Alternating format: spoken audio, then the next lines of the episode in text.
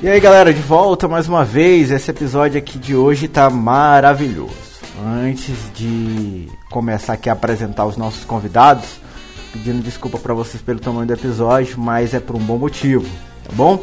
Agradecer aqui a presença do meu amigo Wesley Souza e também da minha querida amiga Isabelle Passinho, que participaram comigo nesse episódio muito legal, onde a gente faz um passeio bem interessante acerca das nossas atividades nesse período de pandemia, isolamento social. A gente falou também sobre esse Brasilzão de meu Deus, cheio de problemas e que desafia nossas estruturas emocionais. E também falamos um pouquinho sobre preconceito, desigualdade racial e como a cultura maranhense retrata tudo isso. Aproveitando, pedindo para você ter paciência com o tamanho, né? Então você pode ouvir durante uma atividade residencial, quando você lava a louça, ou então quando você limpa a casa, aproveita para fazer aquela faxina na casa ouvindo a gente, ouvindo aqui o nosso podcast. E pode interagir com a gente através das nossas redes sociais, pelo menos a mim lá no Instagram Renatinho JR ou no Twitter Renato Souza JR. Esse Souza conhece o JR JR, tá bom? Boa audição para vocês.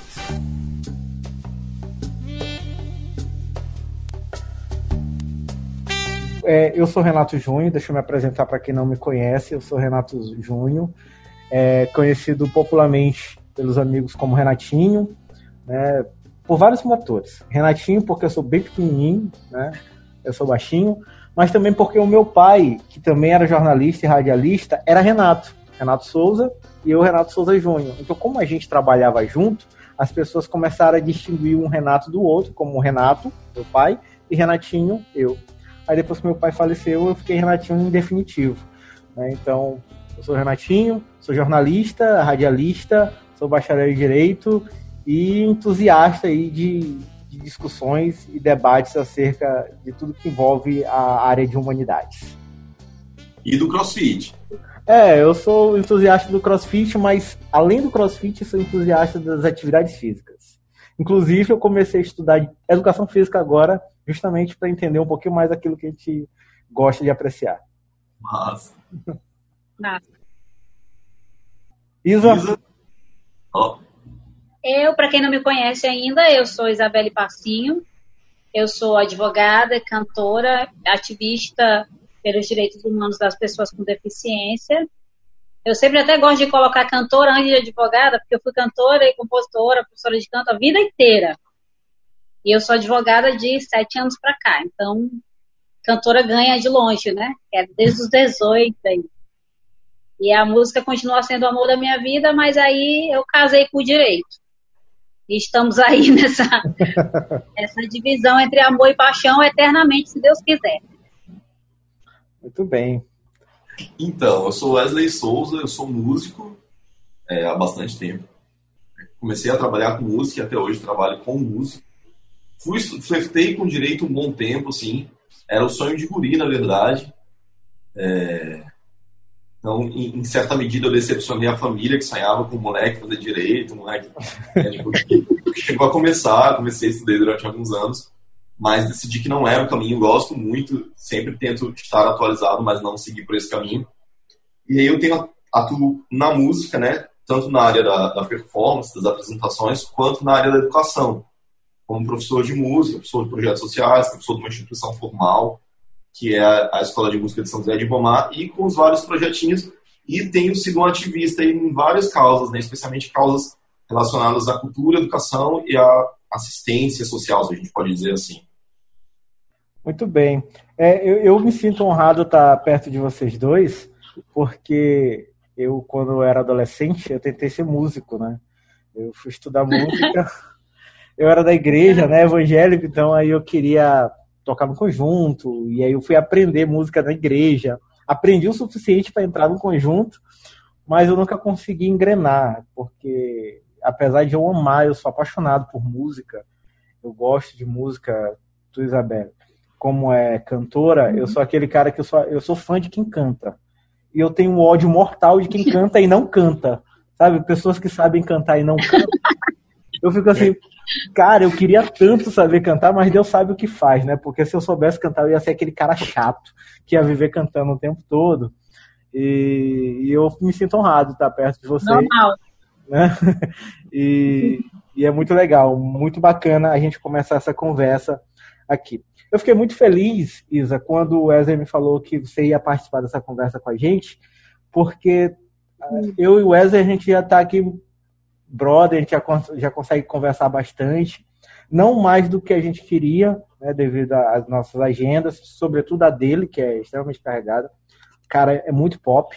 E mas contigo, que eu, eu de forma tímida, eu acompanho parte do teu trabalho, eu observo. A gente que está nas redes, a gente acaba não deixando. É, a gente não consegue ignorar algumas pessoas. Você é uma pessoa que a gente não ignora. Já sabia, já, já vejo o teu trabalho, não conheço ele a fundo, mas já sei que é um trabalho importante que você faz. As redes sociais, graças a Deus, nos permite isso. E é muito bom ver isso, é, estar tá aqui conversando contigo. Já de início, é, a minha indagação é, bem, antes de a gente entrar no ar, Wesley estava com dificuldade de, não, de usar a nomenclatura correta para pessoas com deficiência. Ele não sabia, porque vira e torna, muda. Né? Acho que mudou um tempo e eu, eu não sei. E às vezes eu no rádio eu tenho essa confusão. E parece soar é, falta de educação quando a gente é, usa o termo correto. Eu falei assim, não, a gente pergunta. Porque uma vez me ensinaram que quando você não sabe, você vai lá e pergunta, é melhor do que você não usar o termo correto. O termo correto qual é? E conta aí pra gente como é que, como é que virou a tua vida com o início da, da, dessa pandemia, do isolamento social. Então, é, primeiro eu quero agradecer o convite, né, tanto teu quanto de Wesley, por ter lembrado aqui da minha pessoa, que sou uma pessoa que adora conversar. No, se tu grudar comigo, meu irmão, tu vai enjoar de conversar. Eu penso numa pessoa que conversa. Tanto que quando eu quero falar alguma coisa com ele, hã? Assim, não só que adora conversar, mas que tem muito a dizer, né? É importante. Obrigada. Porque quando eu quero falar com ele é rápido, eu falo, não, dessa vez é rapidinho. para poder. Porque a gente vive com a agenda corrida e aí vai acumulando assunto. Mas é muito bom estar conversando com vocês aqui nessa tarde, é, compartilhando um pouco dessa realidade. É, para começo de conversa, a nomenclatura, né, esse nome grande, o nome utilizado, o nome adotado é mesmo pessoa com deficiência. E ele já mudou faz um tempo, né, desde a década de, final da década de 90, de meados da década de 90 para frente, já havia uma discussão sobre o fato do termo pessoa com necessidade especial, que era usado na época, é, não contemplar todo o significado uh, da identidade dessa, da nossa população, que é a população com deficiência, né? Porque antes de ser, antes de ter deficiência, é pessoa. Então, a gente pessoa com deficiência em razão dessa necessidade de destacar a condição de que uma pessoa que tem deficiência é, antes de tudo, uma pessoa. Parece óbvio, mas é um óbvio que normalmente é ignorado porque existe um processo de desumanização muito grande em relação à população com deficiência. Assim como existe entre outras populações, as mulheres, por exemplo, existe também essa questão da desumanização em relação à figura do feminino em si, né? O feminino em si, historicamente, é extremamente desumanizado. Mas em relação à pessoa com deficiência, ela não consegue nem se identificar socialmente, na maior parte das vezes, como homem ou mulher. Só para vocês terem uma ideia, até isso é negado. A condição de ser pessoa, a condição de ser homem, a condição de ser mulher, enfim, ou enfim. Né? De acordo com a orientação de cada pessoa. Porque é, a pessoa com deficiência é vista quase como uma coisa. Ela foi muito coisificada ao longo da sua trajetória. E durante muito tempo, nos períodos históricos, pessoa com deficiência não tinha nem o direito de existir. Que dirá o direito de ser gente? Então, por isso, essa nomenclatura ela nasceu como uma reivindicação no seio do movimento social. Ela partiu do protagonismo na luta da própria pessoa com deficiência. Não, peraí, eu não tenho uma necessidade especial, né? E ela não é portátil, a minha deficiência. Cadê meu óculos? Me ajuda aqui, cuidador. Meu cuidador está aqui perto. É, a, a, a, eu não sou portadora de deficiência, que também era um termo que usava na época, porque a deficiência não é portátil, né? Eu posso, por exemplo, pegar meu óculos, que fico com uma cara assim de gente mais séria quando eu vou quando eu vou fazer audiência, eu boto óculos para me fantasiar de advogada. O Wesley usa e óculos aí... por isso. Pra ficar Exato, eu ia falar isso. É, para ficar com é, cara intelectualizado. Mas o Wesley usa óculos e ainda fica com cara de novinho, né? Aí eu boto eu fico assim com ar mais, né, de opa, né? Os juízes gostam dessa, enfim, do cenário, né? Não, eu ia usar uma palavra ruim, mas gostam desse cenário de autoridade.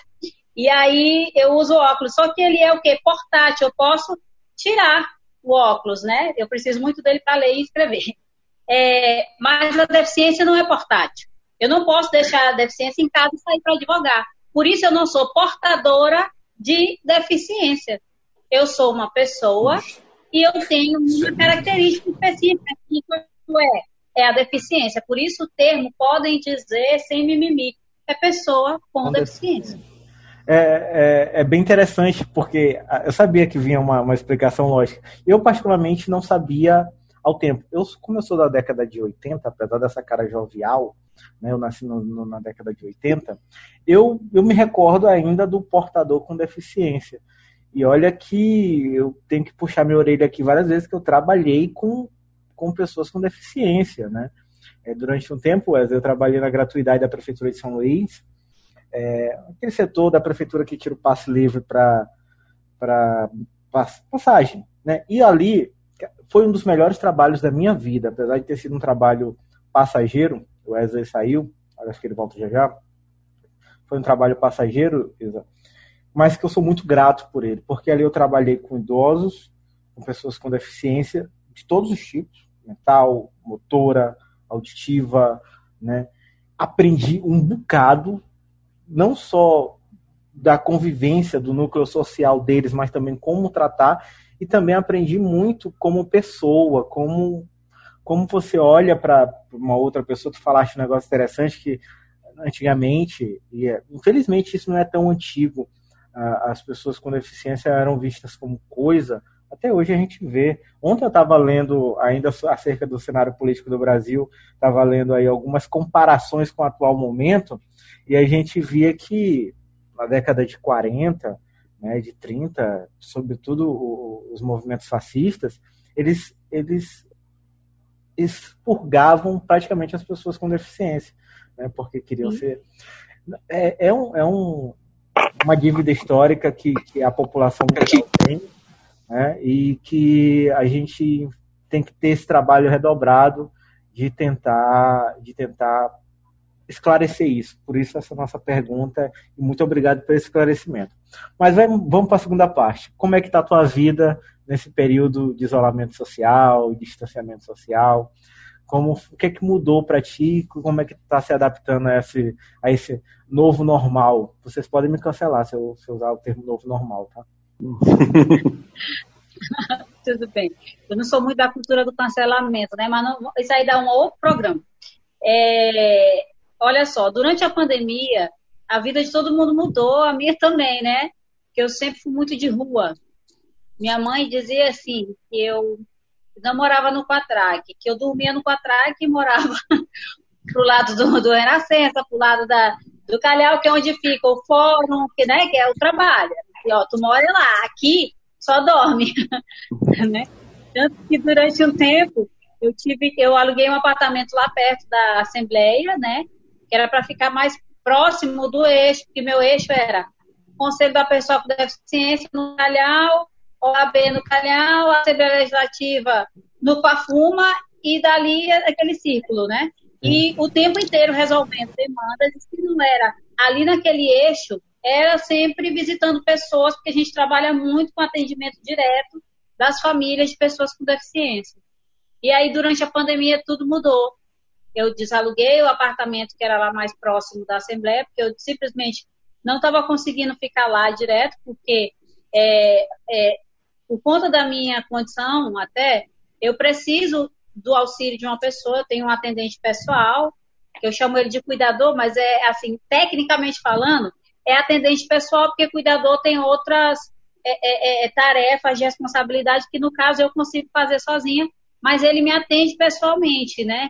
E, e aí é, é uma pessoa o tempo todo para estar tá acompanhando a cadeira de roda, auxiliando a levantar, sentar, entrar no que ele dirige, então é, é, é um processo necessário. O atendente pessoal, ou o cuidador, que seja para pessoa com deficiência, ele é uma extensão do direito de acessibilidade, né? Inclusive, um dia a gente vai conversar sobre isso. A melhor época nos Estados Unidos em que a população com deficiência é, usufruiu dos direitos de liberdade foi quando houve, é, na época, entre a década de 60 e 70, a luta pelos direitos civis, e aí houve uma luta específica do movimento da pessoa com deficiência, e os Estados Unidos instituiu na lei civil é, um auxílio que era específico para que elas pudessem pagar atendentes pessoais. Então, você via pessoas que tinham deficiência que é, dificultavam a, a, as atividades, realizar as atividades cotidianas, que é fácil para a maior parte das pessoas, com um auxiliar pago pelo governo. E essas pessoas passaram a morar só, a ter uma independência e autonomia por conta do exercício desse direito de acessibilidade, que é ter uma pessoa para lhe auxiliar. É, é, como uma é como um, uma extensão de, desse direito. E aí, durante a pandemia, eu, eu precisei ficar sem o atendente pessoal, porque a gente precisa respeitar, né, todo o processo de pandemia. E aí, eu vim para casa da minha mãe, fiquei com a minha família, o atendente ficou lá com a família dele também. Aliás, eu tenho um atendente que é do grupo de risco, que ele é cardiopata. então, tinha que manter um cuidado extremo, né? Apesar de meu grupo, que é, são as pessoas com deficiência, não entraram no grupo de risco. Mas, enfim, então mudou tudo. Fiquei na casa de mamãe, voltei lá, tem meus quatro cachorros estão lá, são maravilhosos, mas tem hora que me deixa doida, né? Quatro poodles, assim, eles estão obcecados, obcecados. Eu disse, olha, tenho que arrumar um terapeuta de cachorro para vocês, porque não é possível. Tem um remedinho aí... que a gente dá para eles. Ô, oh, rapaz, eu tô precisando aprender. E aí tudo mudou, mas assim, casa de mãe é casa doce, né? Tudo bom, tudo uma beleza, comida preferida, mamãe cuidando, oh. coisa e tal, ajudando o que é preciso. Mas mudou tudo. E os primeiros dias, eu vou te falar, foram bem difíceis. Eu tive crise de ansiedade, é, sabe? Com uma semana acabei com uma caixa de calmante, que é aquele aquele remedinho natural, né?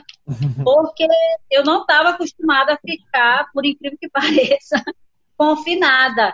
Embora essa seja, digamos assim, a gente estava até conversando, o confinamento seja uma coisa muito comum na vida de pessoas com deficiência, infelizmente, por conta da falta de acessibilidade até.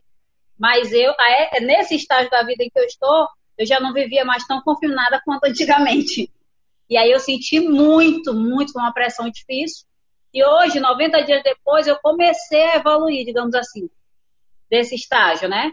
Comecei a trabalhar algumas questões e é, aluguei um apartamento mais perto da casa de mãe, ratou de novo é, é, no apartamento, mas eu fico revezando apartamento, casa de mãe, casa de mãe, apartamento, né? E aí a gente está começando a, trabalhar uma rotina que não é uma rotina de saída, porque a gente só sai quando é extremamente necessário e tocando a vida. Hum, tocando a vida. E Wesley, e tu, cara, a gente já conversou outras vezes, a gente está te acompanhando aqui, quem te acompanha nas redes sociais é, sabe que a tua vida é extremamente movimentada. Que, como é que, depois desses quase 90 dias aí, como é que tu se realocou né, na tua rotina? Só que a gente sabe que, por exemplo, tua, tu, tu trabalha na noite, tu trabalha com a música, e isso não vai voltar ainda tão cedo, né? Uhum. Próximo mas o que é que tu reinventou aí, o que é que tu fez, como é que a tua cabeça, a, a Isa trouxe até um, um, uma abordagem que eu vou voltar para ela depois para perguntar, como é que você vai doutrinando a sua mente a se acostumar com esse isolamento social, o que é que tu fez? Então, a gente, a gente conversou exatamente sobre isso na, na, na entrevista anterior, Renatinho, e aí eu falei que eu tive, eu tive essa coisa da crise de ansiedade também, né? Tive uma crise, bastante ruim, assim, não, nunca tinha vivido isso, eu sou uma pessoa ansiosa e tudo, mas nunca tinha é, estado numa crise de ansiedade, assim, foi uma coisa de não dormir, de preocupado com um monte de coisas, uma, uma sensação bem ruim. Mas, depois de um tempo, você começa a, pelo menos o, de, que deveria, né, o, o, ideal é que você consiga realocar as coisas, assim, se reorganizar. Uma coisa que nos últimos dias, mas isso já faz, assim, poucas semanas, é conseguido caminhar ao redor da quadra de casa. Assim, isso tem me ajudado a dormir melhor, tem me ajudado a, a cabeça é meio acelerada, então tem ajudado um pouco a, a acalmar essa coisa. Mas também a trabalhar, né? Eu te falei do União MA, que é uma campanha de arrecadação de alimentos, então, tipo, é uma inevitável exposição, porque você tem que sair para as entregas, a gente tomando mesmo os cuidados, mesmo tomando todos os cuidados, você inevitavelmente está diante de uma exposição, né? Nós aqui em casa nós já fomos testados, então tipo assim, todos já tivemos, não temos mais, é, já estamos imunizados, mas você sabe que, que há um risco ali e há uma e a, e a questão da visibilidade pública também. Quem dá muito a cara sabe que, né, uma hora ou outra vai levar. Sabe? Então, como eu sou alguém que sempre dá muito a cara nas redes, me posiciono acerca de muitas coisas, isso dificulta. Sobre o trabalho, o que a gente tem tentado fazer, porque assim, inevitavelmente, quem depende de atividades que estão paralisadas vai ter uma queda de renda, assim. Eu tenho dado aula online, que era uma coisa para a qual eu tinha bastante resistência, inclusive. Já tinha feito, mas tinha bastante resistência de dar aula, porque a música tem uma coisa do, do som na pele, sabe? É, o, sentir o som aqui no computador é muito diferente, sabe? Eu no fone de ouvido tocando e a menina tocando do de lá, ou um aluno, um amigo meu que está fazendo aula que mora em Portugal. É, é muito frio, assim. Contudo, é uma adaptação necessária. É, é, um, é um aprendizado, inclusive um aprendizado necessário, assim. Você gasta muito mais energia numa aula online. É engraçado isso. É muito mais desgastante. Os professores, inclusive, têm relatado isso, né? Que eles têm trabalhado muito mais do que trabalhavam na sala de aula. Acho que é porque dobra a atenção, né? Triplica a atenção. É, você, é, e você... você tem que aguçar muito mais os seus sentidos é, para perceber o que o aluno está tá captando isso. ou fazendo, né? Perfeito, perfeito. Então tem coisas que, é, sei lá, no, no, meu caso específico, de timbre, de intensidade, de rítmica. E tem a coisa na internet também, né? Às vezes a conexão, que já me fez passar algumas vergonhas aqui nessa nossa entrevista. Não, não, às vezes a conexão a, é, atrasa, atrasa um pouquinho, ou então o nível de qualidade do som não é o mesmo, isso demanda o que você falou, que você esteja com todos os, os sentidos mais atentos para, enfim, cumprir a tua função ali de orientador. Então, tenho, tenho, dado aula, mas tenho produzido coisas também. Então, no início de junho, a gente soltou um outro vídeo, eu e a Tainara, um vídeo em homenagem ao São João, a gente gravou Se Não Existisse o Sol, o Chagas. Poxa, fez, muita gente gostou. Eu achei massa, cara. Choraram, não sei o quê. O mais gosta é quando diz que é, chorou, quase, né? Quase, quase eu chorei, mas não cheguei a isso, não. e aí, ontem, nós soltamos um outro que é da orquestra, que foi um vídeo desses vídeos, cada um feito em casa, nós somos 17 pessoas, então deu um trabalho absurdo de cada um gravar em casa o seu instrumento, depois juntar as 17 pessoas, isso dá, está certinho, né? Alguns tiveram que voltar, não, ó, tem que fazer de novo esse trechinho, tem que refazer, o som não está tão bom tal. Então a gente começou esse projeto da orquestra no início do isolamento, e ele saiu agora. E aí ele tem a participação da Milena Mendonça, a gente canta Flanelinha de Avião, que inclusive tem relação com o tema que a gente vai conversar, que é a questão racial no Brasil, né, a, questão, a questão de classe também, e aí o César vai dizer, mas preto no asfalto, ninguém tem dó, sou rei da cola e do pastel de vento. Se o sinal se abrir, eu me arrebento. Né, ele está ali retratando o eu lírico de um moleque que é flanelinha, que é um, um, negro pobre, que é flanelinha de carro e que eventualmente pode acabar virando flanelinha de avião no, dentro ali dos riscos envolvidos na sua profissão. Eu tenho tentado ser útil dessas formas, assim, produzindo música, fazendo música, dando aula e com as ações, sabe? Bacana. É, o que, que vocês fizeram de novo? Ah, eu estava lendo outro, essa semana um artigo, ainda na área de educação física, né, é, mas que, que se, se, se, adequam muito ao nosso cotidiano, e é muito daquela pergunta que eu fiz para a Isa, que eu coloquei aqui para todo mundo, é que a nossa, a gente começou a doutrinar a nossa, nossa mente, é, as nossas, nossas percepções, para que a gente pudesse se adaptar melhor nesse período de, de, isolamento social. Todo mundo teve uma ansiedade, uma crise, todo mundo chegou à beira de um surto. Eu não conheço ninguém que disse, não, passei tranquilamente. Aconteceu até essa semana comigo, foi engraçado que minha mãe perguntou como é que eu tava, né? Eu, mãe, como é que a senhora tá e tal? Ela, tô bem, só tô meio ansiosa. Eu falei, ah, eu também, tô assim. Aí ela ligou pra minha irmã. Bárbara, fala com o Júnior que ele tá ansioso e tal. Eu falei, mas eu falei, não, eu falei porque tá todo mundo assim, mas não quer dizer que eu tô com uma crise. Aí ela, ah, tá tudo bem. Só que aí o que, que acontece? Eu estava lendo que é, a, gente, a gente tem buscado fazer coisas novas, coisas diferentes, por, por para tentar ocupar a mente e também para ou coisas que a gente não fazia porque não tinha tempo, não parava para tentar fazer. Daquilo que era fora da rotina de vocês, o que que entrou na vida de vocês nesse período e que vocês perceberam que ajudaram de forma efetiva nesse controle, nessa, nesse equilíbrio emocional de vocês? Teve alguma coisa? Quem começa? Você. Mas, olha, é assim, eu sempre fui muito ligada a artes, muito, muito, todas as artes, né? E fazia tempo que eu não trabalhava com trabalhos manuais, que é uma coisa que eu fiz muito na, juve, na juventude primeira, na primeira juventude. e eu já fui tudo que você possa imaginar na vida. Bordadeira, fabricante de bijuteria, é, tudo, tudo que você pode imaginar na vida eu já produzi com as mãos para ganhar dinheiro, né? Que eu, eu trabalho desde os 12 anos de idade. E aí eu comecei a resgatar essas atividades, sabe? Eu voltei a pintar, eu fazia muito pintura em tela, em quadro e tal, comprei uns quadrinhos, as tintas, e aí voltei a pintar. Voltei também a desenhar mesmo, lápis de cor, peguei, sabe, aqueles lápis, aquele negócio bem de criança, juntar uma renta de caixa de. Agora tem uns lápis assim, todo né, moderno, uhum. lápis brilhante, lápis não sei de que, não sei de que, não falei, que massa! Fui lá, acabei com o resto do cartão de crédito comprando lápis de cor. Num surto de ansiedade. Quando eu cheguei em casa, minha mãe disse, o que é isso? Eu digo, isso aqui é terapia. É e agora, é, aí voltei, a, por último agora, eu tô voltando a bordar. Comprei até um materialzinho, uns bastidores, um negócio, porque essas coisas que exigem que a gente passe muito tempo concentrado, acabam mesmo relaxando, sabe? Auxiliando no processo. E dos que eu voltei a fazer, que eu mais gostei, eu voltei a compor. Eu costumo dizer que eu gosto mais de compor do que de cantar. Mas eu quase não tenho tempo. Porque a gente tem uma vida muito corrida, né, Wesley? Corrida demais. E aí, com a pandemia, eu voltei pro tecladinho de criança, como eu digo, eu tenho um teclado de aprendiz em, em casa. Eu não toco teclado, é só para acompanhar e para, enfim, né? Para ter uma noção lá, para formar acorde e arrumar as musiquinhas. E, nossa, me ajudou demais. E bom, e tu, Wesley, tu inventou alguma coisa nova além de ficar caminhando na quadra da casa?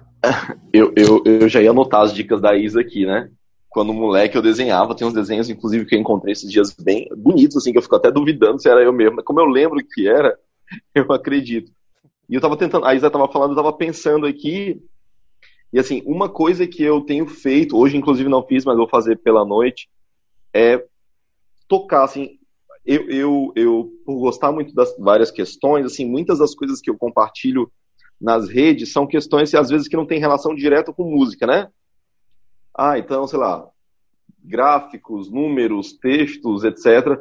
E às vezes eu percebo que às vezes as pessoas acham distante da música mesmo que eu esteja envolvido com vários projetos, né? O Argumentos, Dos com a Tainara, a Orquestra Guajajara, o Quarteto Buriti, e todos estão sempre produzindo com alguma periodicidade. Mas uma coisa que eu comecei a fazer e que tem me ajudado pra caramba são umas lives. Então, todo por volta de meio-dia eu sento no piano, né, o povo está almoçando, em tese deveria estar almoçando, eu sento e vou tocar. E é engraçado porque tem dias que eu não tô muito, sabe, tem dia que não tá bem, sim, normal, inclusive. Mas eu sento ali e vou, e, e, e você vai tocando, assim, e é, e é realmente uma experiência que tem sido importante, sabe? Tanto para atualização do repertório, porque, por exemplo, às vezes você vai você tá com o repertório em mente daquilo que você está tocando nos seus trabalhos, né? Então, às vezes, tem uma música que, você, que, não, que não é costumeira nos trabalhos que você faz, mas você adoraria tocar. Por exemplo, Milton. Eu era doido para tocar Clube da Esquina número 2. Que é porque se chamava Moço, também se chamava Estrada Viagem. Tá. Nunca tinha tocado essa música. E aí, esses dias eu tava numa live e alguém pediu. Eu falei, meu Deus, eu não toco essa música. Eu adoro essa música. E aí eu fui procurar o songbook do Milton, tá ali aberto. Toda hora eu toco algumas do Milton todo dia, que é um dos meus compos compositores prediletos, assim. Então, mesmo ah. trabalhando com muita frequência com música, eu às vezes não tinha tempo de estudar as coisas que eu gosto, né? Então, essa, essa foi uma coisa que, que me ajudou muito. A outra coisa foi voltar a ler também. Às vezes, às vezes você vai lendo só o que está na pauta, assim, sabe? Então, sentar e abrir um negócio e ler. Poesia, por exemplo. Eu gostava muito de poesia, já me arrisquei a, a rabiscar umas coisas. Mas fazia muito tempo que eu não lia alguma já coisa. Fiz isso uma vez, eu escrevi um livretozinho de poesia para uma namorada da faculdade. Foi, velho? Que legal. O que que deu? Graças a Deus. Não, era namorada, né? Mas ah, era namorada, não, ok. Hoje não é mais não. é, não, não deu certo, somos amigos e tudo mais. Uh né? Mas a gente, a gente já se, se arriscou uma vez na vida a fazer algumas coisas. E eu, eu gostava, cara. Eu, até outro dia eu comentava com alguns amigos assim, eu tenho que voltar a escrever alguma coisa. Pelo amor de Deus, eu tô muito parado. Cara, eu, eu, sobre essa coisa da arte, né? Eu, acho sempre. A Isa tava falando do desenho, eu tava lembrando disso da infância. Eu, eu gosto de dizer muito isso, assim, cada forma de arte, cada possibilidade estética dessa é uma, uma, uma lentezinha para enxergar o mundo, né? Então, quando o fotógrafo troca a lente do negócio ali, uma tem uma angulação menor, menor uma tem uma velocidade de entrada da luz maior ou menor, tal. Isso permite visões diferentes e fotografias diferentes. Eu acho que a arte é bem isso, sabe? E, e ela, ela tem esse direito fundamental porque ela possibilita essas observações do mundo com outras, enfim, com outras características, com outras óticas. Ela, o acesso à arte, especialmente a possibilidade de fazer, não só de observar, mas de fazer, possibilita, possibilita que a gente se construa como indivíduos melhores mesmo, sabe? O mundo seria melhor mesmo, o Brasil seria melhor se a gente tivesse isso na escola, a possibilidade de vivenciar essa, essa fruição e esse fazer artístico, cara, com certeza. Bacana. É, eu nem imaginava que a gente ia entrar nesse, nesse, nessa pauta artística, uhum. mas saber que a arte tem ajudado isso e falou da educação é extremamente importante. Eu estudei numa escola onde, nessa escola, eu estudava música, estudava artes plásticas, eu fazia de tudo um pouco. Ao longo dos anos, no período escolar, cada ano eu fiz uma besteirinha para. Nada que eu quisesse profissionalizar, mas eu fui ali, fiz um ano de artes plásticas, fiz um ano de música, né? É, fiz um ano de teatro, na época que eu estudei no Sintra, então na época que o Sintra era, era uma uhum. de referência no Maranhão. De referência. Mas, mas são coisas que eu trago comigo até hoje e que ficaram guardadas, assim, poucas coisas, noções, algo que não te faça ser totalmente ignorante para quando tu olha ou tu te dá a capacidade de apreciar. E eu fico feliz em saber que isso acontece com vocês. Galerinha, a gente tem um minuto que vai ter aquele negócio, aquele, aquele revival do Zoom, né? Que ele tá. Ah, tem um tempinho, realmente. É, aí a gente começa de novo assim que terminar aqui. Porque aí eu já quero entrar no, na pauta Brasil, né? Eu tô com a TV ligada ali. E aí, esse de. Esperando uma bomba a qualquer minuto, né? Não, nem, nem espera mais. É só, é só marcar na agenda que vai aparecer uma bomba, né? Sábado eu estava apresentando o programa na Timbira ao vivo à noite final de tarde, e aí eu tava falando sobre a decisão da polícia lá de Brasília que tinha desmontado o acampamento lá da galera, dos 300 fakes, né? Dos 29. Dos 29. E aí eu terminou o programa, teve a história dos fogos de artifício. Eu falei, cara, não dá, não dá para acompanhar, tem que ser um eterno, é. um eterno 24 horas de notícia. É, é verdade. Né? Aí eu, rapaz, e assim tá, eu falo assim, nem dá. Hoje a gente amanheceu com aquela operação da Polícia Federal, né? Amanhã. Inclusive tava aqui, né? Tá, tava Imperatriz também. Oi, voltei aqui. É que aproveitei para arrumar aqui. Já já eu tenho que liberar aqui o meu atendente. Sim, tá. Fica e bom. aí a gente vai conversar. Eu, eu tô em semi-trânsito, porque eu tô voltando na cadeira de roda, mas não tem nenhum problema. É, é bom que o pessoal verifique como é que a rotina é. Cara, que massa isso aí. Então, a gente tá nesse Brasil de meu Deus aí, meus amigos, que parece que tudo acontece feijoada, né? E nada acontece. Porque é, é, é, é inexplicável. Vamos, vamos, colocar assim. É, a gente falou que o Brasil vive um, uma crise, mas não é só uma crise política, a crise política já é antiga, tem a crise da pandemia, que levantou uma polarização política por conta da pandemia, que foi se, se ramificando em usar cloroquina, não usar cloroquina, é, é, isolamento vertical, não é isolamento, ou Uhum. agora quem, quem quer ir para a rua é, Bolson, é aliado de Bolsonaro, quem quer ficar no isolamento é esquerdista. Só que tomou proporções que não fazem mais nenhum sentido do porquê. E a gente vê as pessoas. Eu tenho vários fatores, dentre eles, é, é, é o, o que leva uma pessoa minimamente esclarecida a defender um discurso como esse e acreditar numa pauta dessa, né? O que levou o Brasil Sim. a chegar nesse ponto a, a que a gente vive hoje, que a gente está enfrentando? E se existe solução para isso, né? Estava ouvindo hoje de manhã, durante a minha corrida matinal, eu corro ouvindo notícias, né? Ouvindo um podcast de uhum. notícias, de esses podcasts diários. E o cara disse que o Brasil ele vive uma crise política engessada, porque o presidente não pode tomar atitudes que ele quer e os órgãos controladores também não podem tomar atitudes que é necessário, porque você está ali no, no, meio de uma crise epidêmica. Uhum. Tudo isso. Luísa, como é que tu está vendo tudo isso? Tem críticas formadas quanto a isso? Ah, olha, é, eu tenho muitas, acho que todas as críticas possíveis e impossíveis, porque Primeiro, é, eu fui uma daquelas pessoas que lutou muito para que esse governo que está aí não estivesse. É, eu fui uma das que foi para a rua, que estava lá no ele não, e que o tempo inteiro. E graças a Deus, na minha família, só com um irmão, que inclusive já se converteu de novo. Ele já me disse que ele se arrependeu de ter voltado no Bolsonaro. e, e humildemente me pediu perdão por não ter me ouvido, porque ele quase largou a família por causa do Bolsonaro. Mas a maioria, é, graças a Deus, entendia o nosso posicionamento, principalmente quando eu explicava né, que não tinha como é, é, apoiar um governo que defendia um discurso que era pró-ditadura, pró-tortura, que era discriminatório, que é misógino, homofóbico, racista e uma série de outros adjetivos aí que a gente consegue encontrar né, para enquadrar esse governo. Então, a gente já imaginava o que ia acontecer. Talvez a gente não tivesse noção da proporção da gravidade, né? Porque a gente vivenciou um período em que a gente teve uma certa, uma certa paz, uma certa ordem, digamos assim. E por mais que eu defendo muito a pluralidade de ideias, ela, ela é, é uma característica da sociedade, portanto, sempre vão haver pessoas dos vários espectros políticos eu não espero que ninguém pense igual a mim, nem tento convencer ninguém a pensar. Eu só acho que na época em que a esquerda estava eh, no poder, a gente não tinha essa, esse assombro, sabe, ditatorial, essa, essa característica dos governos totalitários, ultraconservadores, que eu nem acho que boa parte dessa galera seja conservadora, não. Acho que são extremistas mesmo, entende? São extremistas. Eles não podem nem ser é, é, é, considerados conservadores provavelmente dito, são extremistas. E, e, infelizmente o Bolsonaro é dessa ala, né?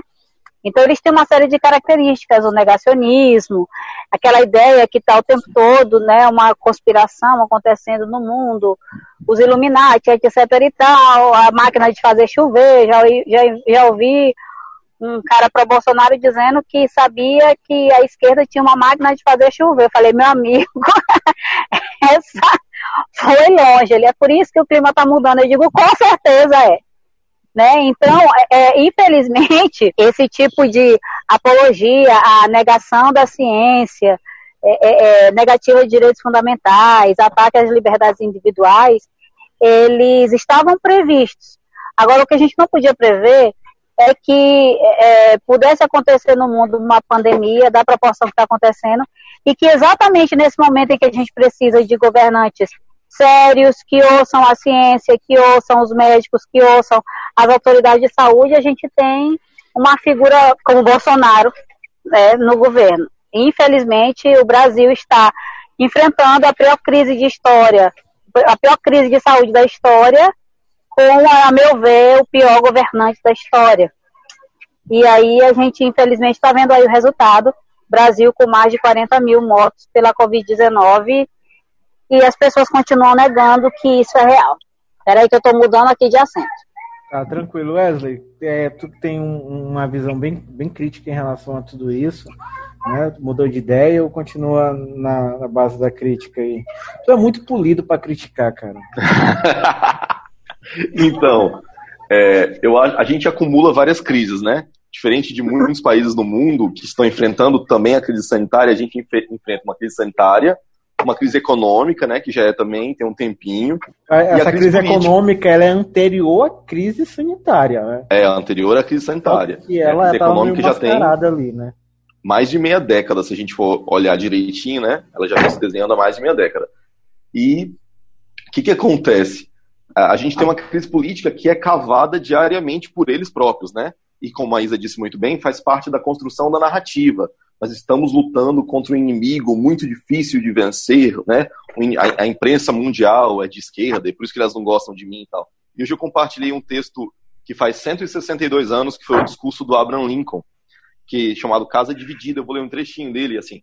Ele fala: Uma casa dividida contra si mesma não pode, não pode permanecer. Que, na verdade, é uma citação bíblica, né? Eu acredito que este governo não pode suportar permanentemente ser metade escravo e metade livre. Eu não espero a divisão da União. Eu não espero ver a casa cair, mas eu espero que ela deixe de ser dividida. Ela terá que ser, ela terá que se tornar toda uma coisa ou outra. Ou os adversários da escravidão irão deter a propagação da mesma e a opinião pública deve repousar na crença de que deve ser extinta definitivamente, ou seus defensores irão estendê-la adiante, até que ela se torne legal em todos os estados. Que naquele momento, 1800 e 1858, eu acho, é, naquele momento, alguns estados ainda mantinham a escravidão, outros não, e o Lincoln era um abolicionista, né, nesse período ele não era candidato a presidente dos Estados Unidos, e uma coisa que a Isa compartilha desse sentimento comigo, nós, eu fui criado na igreja, né? Desde moleque eu fui criado na igreja protestante, na igreja evangélica. E uma coisa que me doeu muito nos últimos anos foi a cooptação da igreja evangélica, que já havia sido cooptada por outros políticos, inclusive pelo próprio petismo, né, lá em 2002. Foi cooptada pelo bolsonarismo agora, e a, e a questão da cooptação em si só já é um problema, mas a cooptação da igreja e do discurso cristão em função do discurso de violência, né?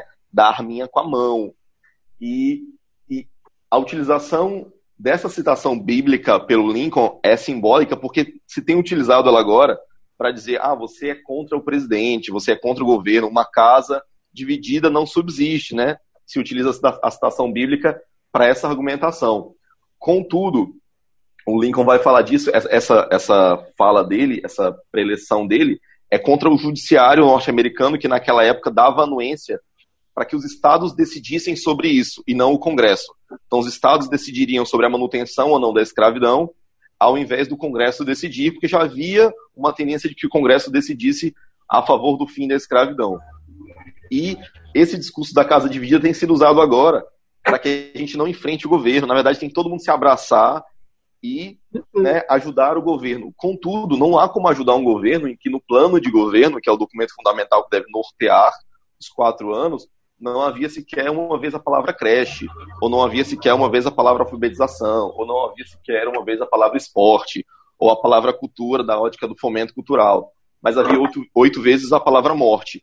Né? Hoje em São Luís a gente teve um caso de morte no trânsito, por conta de uma discussão no trânsito, o cara sacou uma arma e matou a outra pessoa. Então, assim, nós temos problemas conjunturais complexos, seculares, e aí nós ainda temos uma pandemia que matou mais de 40 mil pessoas, e não se discute os problemas reais. O vídeo que foi liberado da reunião ministerial discute tudo. Até passar leis, passar a boiada, como disse o Salles, se aproveitando desse momento de pandemia. Ele discute tudo, exceto salvar vidas, porque a gente está no meio de uma guerra, e numa guerra você salva vidas. Né? A única opção que a gente tem é de salvar vidas se discute tudo na reunião ministerial. O menos importante ali são os palavrões, os xingamentos, etc. O mais importante é que a gente discute todas as pautas, exceto uma crise que está matando dezenas de milhares de brasileiros. Então, não tem como não ser crítico. É, é, é complicado e eu, eu, tenho observado isso de, de algumas formas e, algum, e tenho tentado também entender, né? Eu, assim, eu, eu sou incrédulo a, a saber que alguém que é minimamente alfabetizado é, possa corroborar com tais, discursos, acreditar naquilo. A única coisa que me faz acreditar ou é, é um desvio de caráter, é, é, a primeira coisa que eu. Hoje eu já, eu já coloco isso como primeiro ponto a identificar. Eu digo assim, se alguém apoia tal comportamento e tais normas, você tem um desvio de caráter extremo. Você não presta. Você é mau caráter. É, você não, é uma pessoa que eu quero do meu lado. A outra é é desvio, é desvio mental mesmo. É louco. É, porque parece, não, mas é Isa, porque parece ser, ser aquele tipo de, de pessoas que passaram a vida toda com teorias de conspiração na cabeça, inventando historinhas, uhum. né, com amigos imaginários e tudo mais, e que agora encontraram Sim. um meio de ter destaque que brigam para que não percam os holofotes para poder continuar construindo a sua, a, a, sua loucura imaginária, a ideia de um país, porque a ideia que eles apresentam de um país não é um país real, é, vai para além da utopia. Uhum. Né? E, Sim. e eu penso dessa forma, ou é loucura, no, no real, no literal sentido da palavra mesmo, ou, ou é falta de caráter que na, na para mim é a, é a, coisa mais séria. Para mim são pessoas mau caráter. Quando você ouve o presidente falar o que falou naquela reunião ministerial, aquelas entrevistas que ele dá na porta do Planalto, é, o tom de voz, o penáculo que ele usa, me faz acreditar que não existe que, que não existe trabalho pelo, pelo país. O, existe o presidente ele é extremamente raso, resumido, curto, tem um vocabulário muito curto, então ele é incapaz de entender qualquer coisa e por não entender, ele é, é egóico, ele não consegue admitir que é ignorante acerca de qualquer assunto, sabendo que é uma qualidade quando você diz assim, olha, eu não sei, me ajuda, me explica. Isso é mais, isso é mais honrado do que você tentar impor falsas verdades a ponto só de defender o seu, aquilo que você quer que seja verdade, não é nem o que acredita, porque eu tenho certeza que eles não acreditam nisso. Eles querem que isso seja verdade. Infelizmente é isso. E, e o mais triste disso, Isa e Wesley, é como isso tirou o foco do que realmente importa. Hoje você não ouve mais discussões acerca de se o isolamento social é realmente eficaz ou não. Você vê uma discussão hoje, é, quem foram as pessoas que foram alvos de operação da Polícia Federal, quem vai ser o próximo ministro da Saúde depois de um mês, se no Nordeste vai nevar. São coisas de, de, que é. não, fazem, não são importantes e a falta de fato que realmente importa é cadê os é, cadê os testes. Isso sumiu da pauta. Um sumiu da pauta. Ah. É que eu tô pedindo aqui para eu tô na porta da padaria, eu pedi para ele comprar um pedaço de bolo de chocolate para tomar café. um doce com Guaraná Jesus. Meu amigo, eu, tô na, eu, que eu preciso eu preciso agora de gordura saturada. Aí a gente teve essa mudança de foco e essa polarização. Cara, eu, eu, eu, eu confesso, eu tava falando pro Wesley antes de tu entrar na, nesse retorno, Isa, que eu tive corona, né? Eu testei positivo uhum. e aí a rádio me afastou. Obviamente, eu estava ali, me afastou para que eu fizesse a quarentena em casa, né? Ficasse naquele período de, de, de, isolamento até ficar bem, até fugir do tempo. nesse período, eu escolhi não consumir informação. Uhum. Tipo, não assistir jornal, não ouvir os podcasts de notícia, não ler informação. É... Quando eu voltei, a, a consumir, cara, tinha tudo virado. A gente estava falando sobre o Brasil entrar sair de lockdown, como é que ia ser lockdown. Quando eu voltei a consumir informação, a gente estava falando sobre o ministro ser demitido, o segundo ministro ser demitido, a gente estava falando Nossa. sobre reunião ministerial. Foi terrível. Com, com, com, pandemia, cara. Eu me lembro que acho que um dos dias mais difíceis para mim durante a pandemia foi no dia em que eu vi a notícia da, da saída do Tacho. Aquele dia ficou muito marcado, assim, porque eu me lembro que eu terminei de ver a notícia e eu, minha mente entrou numa, numa situação que era como se aquilo não fosse real, entende? Para mim. Sim. Porque eu não conseguia acreditar que a gente estava perdendo o segundo ministro, né? E naquele momento, para mim, ficou muito claro a intenção do governo Bolsonaro. A intenção do governo não é cuidar das pessoas.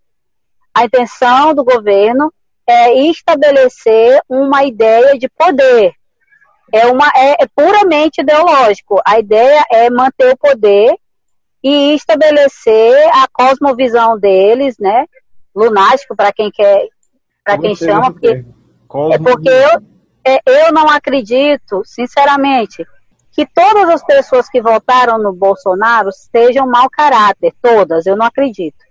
Acredito que muita gente se identifica com esse tipo de discurso porque o Brasil ainda é um país que tem pouquíssimo acesso à educação e as pessoas têm pouca possibilidade de ter experiências com o mundo real de fato, mais um pedaço bonito do mundo. como é o que a educação traz e a cultura traz. Então, principalmente as pessoas que têm uma raiz na religiosidade voltada para a questão uh, uh, da judaico-cristã, elas têm uma cosmovisão, eu digo isso de conhecimento próprio, porque eu sou de igreja evangélica desde os 13 anos de idade. E eu não deixei minha fé por ser progressista, não. Mas eu entendo igreja de dentro para fora e de fora para dentro. Eu podia fundar uma se eu quisesse. Mas eu sei como é que funciona aquilo ali, o que é de bom e o que é de ruim. E eu sei que os pensamentos ali, aquilo que é incentivado por meio dos ensinamentos, reiterados, às vezes quatro, cinco vezes por semana, é muito parecido com o mundo, fantástico mundo de Bolsonaro, entende? É muito parecido. Essa ideia de dicotômica, né, da eterna briga de Deus contra o diabo, a eterna briga entre os anjos e os demônios, é um tipo de cosmovisão que é muito vendida na América Latina, para cristãos da América Latina, por conta principalmente dos baixos índices de desenvolvimento humano, das pessoas terem uma vida difícil demais, né, por falta de acesso às políticas públicas, aí as pessoas se agarram na fé porque às vezes é tudo que elas têm, né? São mulheres que passam, eu, eu faço uma pesquisa sobre isso, é, é, a quantidade de mulheres que, que sofrem violência, mulheres cristãs, mulheres de igreja, que sofrem violência é, é, de forma reiterada e que muitas vezes aquilo está ali acobertado por aquele meio institucional. Ela procura o pastor, a pastora para buscar ajuda e ele diz que ela, ela diz para ela que ela precisa perdoar o agressor ao invés de denunciá-lo. Então, esse tipo de coisa é nesse mundo que essas pessoas vivem, entende? Então, elas acham que elas estão fazendo o bem ao apoiar esse tipo de discurso que foi ensinado para elas como sendo o correto. Mas a maior parte das pessoas não teve oportunidade de conhecer outras realidades, de ter ensino cultural, de estudar antropologia, coisas básicas na escola, sabe? E, e até a, as ciências que ajudam nossos alunos a pensar, isso, por que, que elas são tão atacadas? Porque quem pensa, critica, questiona. Então a ideia é essa, é criar um exército de gente que não pensa e usar muitas vezes a boa vontade dessas pessoas que até estão pensando em fazer o bem para justificar uma cosmovisão que é totalmente é, dissociada da realidade que nós de fato enfrentamos. Perfeito. Perfeita, perfeita. Então, a Isa, a Isa falou muito bem, assim, muito bem, sobre, sobre essa construção da narrativa, né? A gente que vivenciou nas igrejas, especialmente as igrejas é, dessa onda da prosperidade, especialmente, assim, você tem uma construção que é muito relacionada, mas muito relacionada mesmo, a essa construção de narrativa, não só da disputa, né? Dessa disputa do bem e do mal, mas de uma questão, eu acho que é a questão da sexualidade, que é uma questão muito, muito cara ao cristão brasileiro, sabe? É, a fome, a violência sexual, a violência contra a mulher, qualquer outro tipo de violência, qualquer outro tipo de agressão, não mobiliza tanto quanto a preocupação com a sexualidade do filho, com a orientação sexual do filho. Não existe pauta que preocupe mais o evangélico brasileiro nem a fome, nem a violência, nenhuma, falo isso ter vindo de dentro, como a Isa, do que qual meu filho vai ser homem ou meu filho vai ser gay. Nada, absolutamente preocupa mais do que isso. E essa não é, é não é uma opção que ele faz, né? É uma construção. E aí é preciso compreender isso para empreender esse processo de desconstrução, né? Ontem a gente estava numa conversa e um amigo respondeu algo sobre isso, né? Perguntaram para ele sobre a ideologia de gênero. Ele falou: olha, tem gente passando fome agora. Né? 24% das escolas de São Luís não tem água. Né? Não tem água, assim. Temos, temos opiniões diferentes, né? Temos a questão da liberdade dos indivíduos. É, mas o que, que é mais emergente, sabe? Mas se você for tentar diagnosticar no meio, no meio cristão, essa é de fato a preocupação mais latente, assim.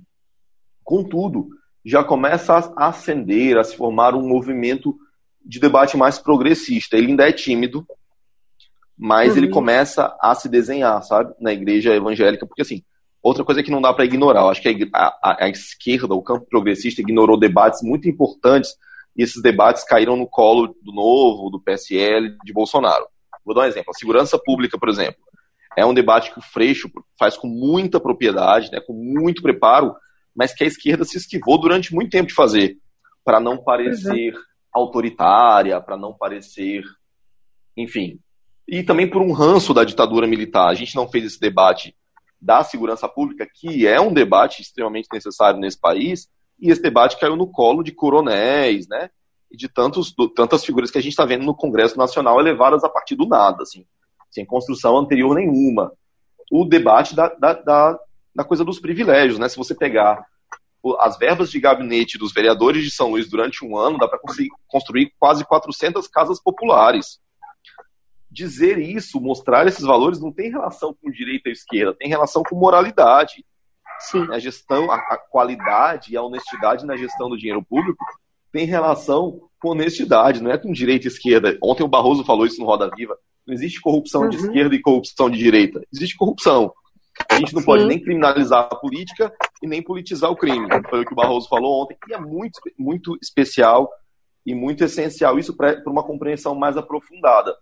É, existem pautas importantes que a esquerda não debateu, relações que ela acabou não estabelecendo, cooptou a igreja lá em 2002, né, a Universal, não sei quem, não sei o que, não sei o que, e esqueceu de continuar estabelecendo diálogo, e aí foram 40 milhões de evangélicos cooptados, em sua maioria, não em totalidade, pelo bolsonarismo. Isso numa eleição que foi decidida no segundo turno por 10 milhões, por obviedade, fez toda a diferença.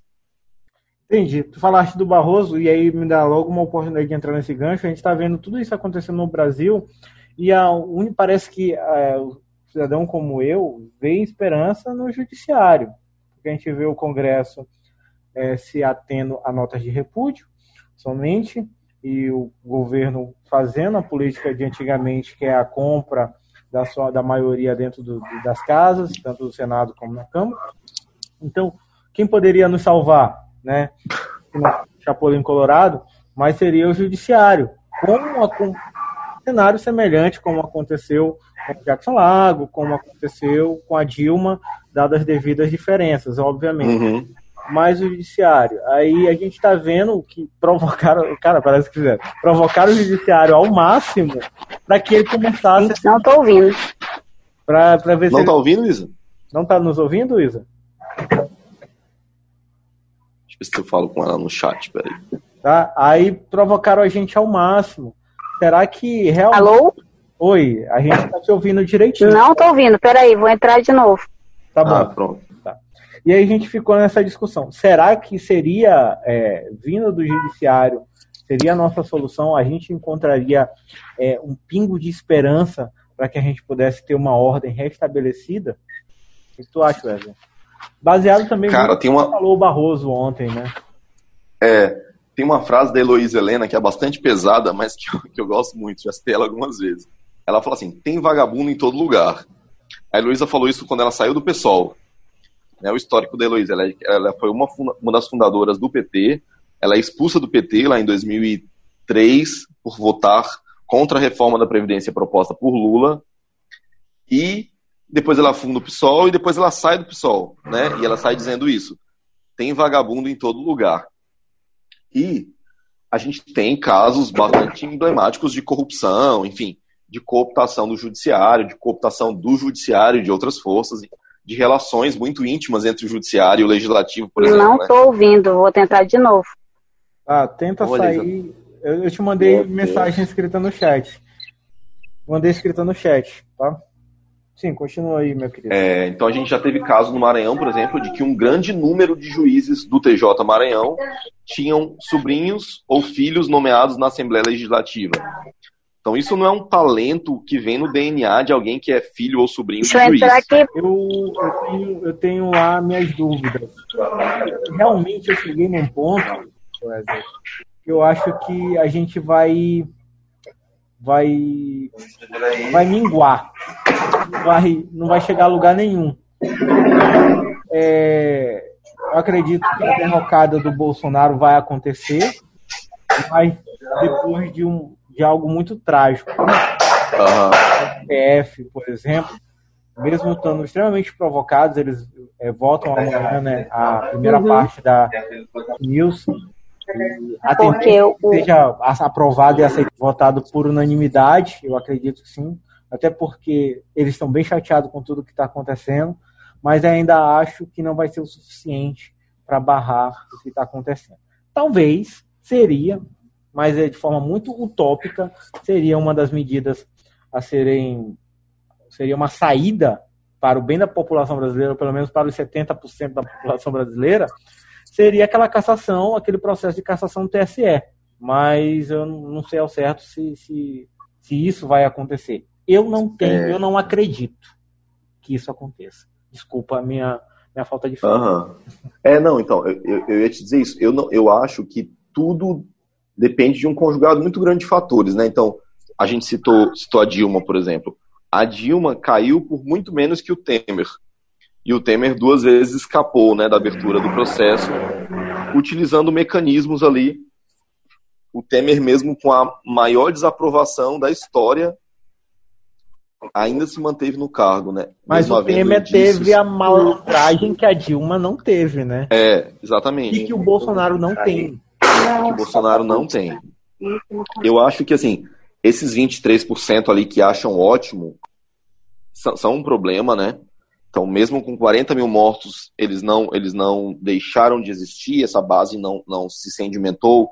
Então, isso é um indicativo de que muito provavelmente ela não vai se sedimentar, mesmo com um cenário agravado de desemprego, como o que deve ocorrer, como de recessão, como a que provavelmente vai ocorrer.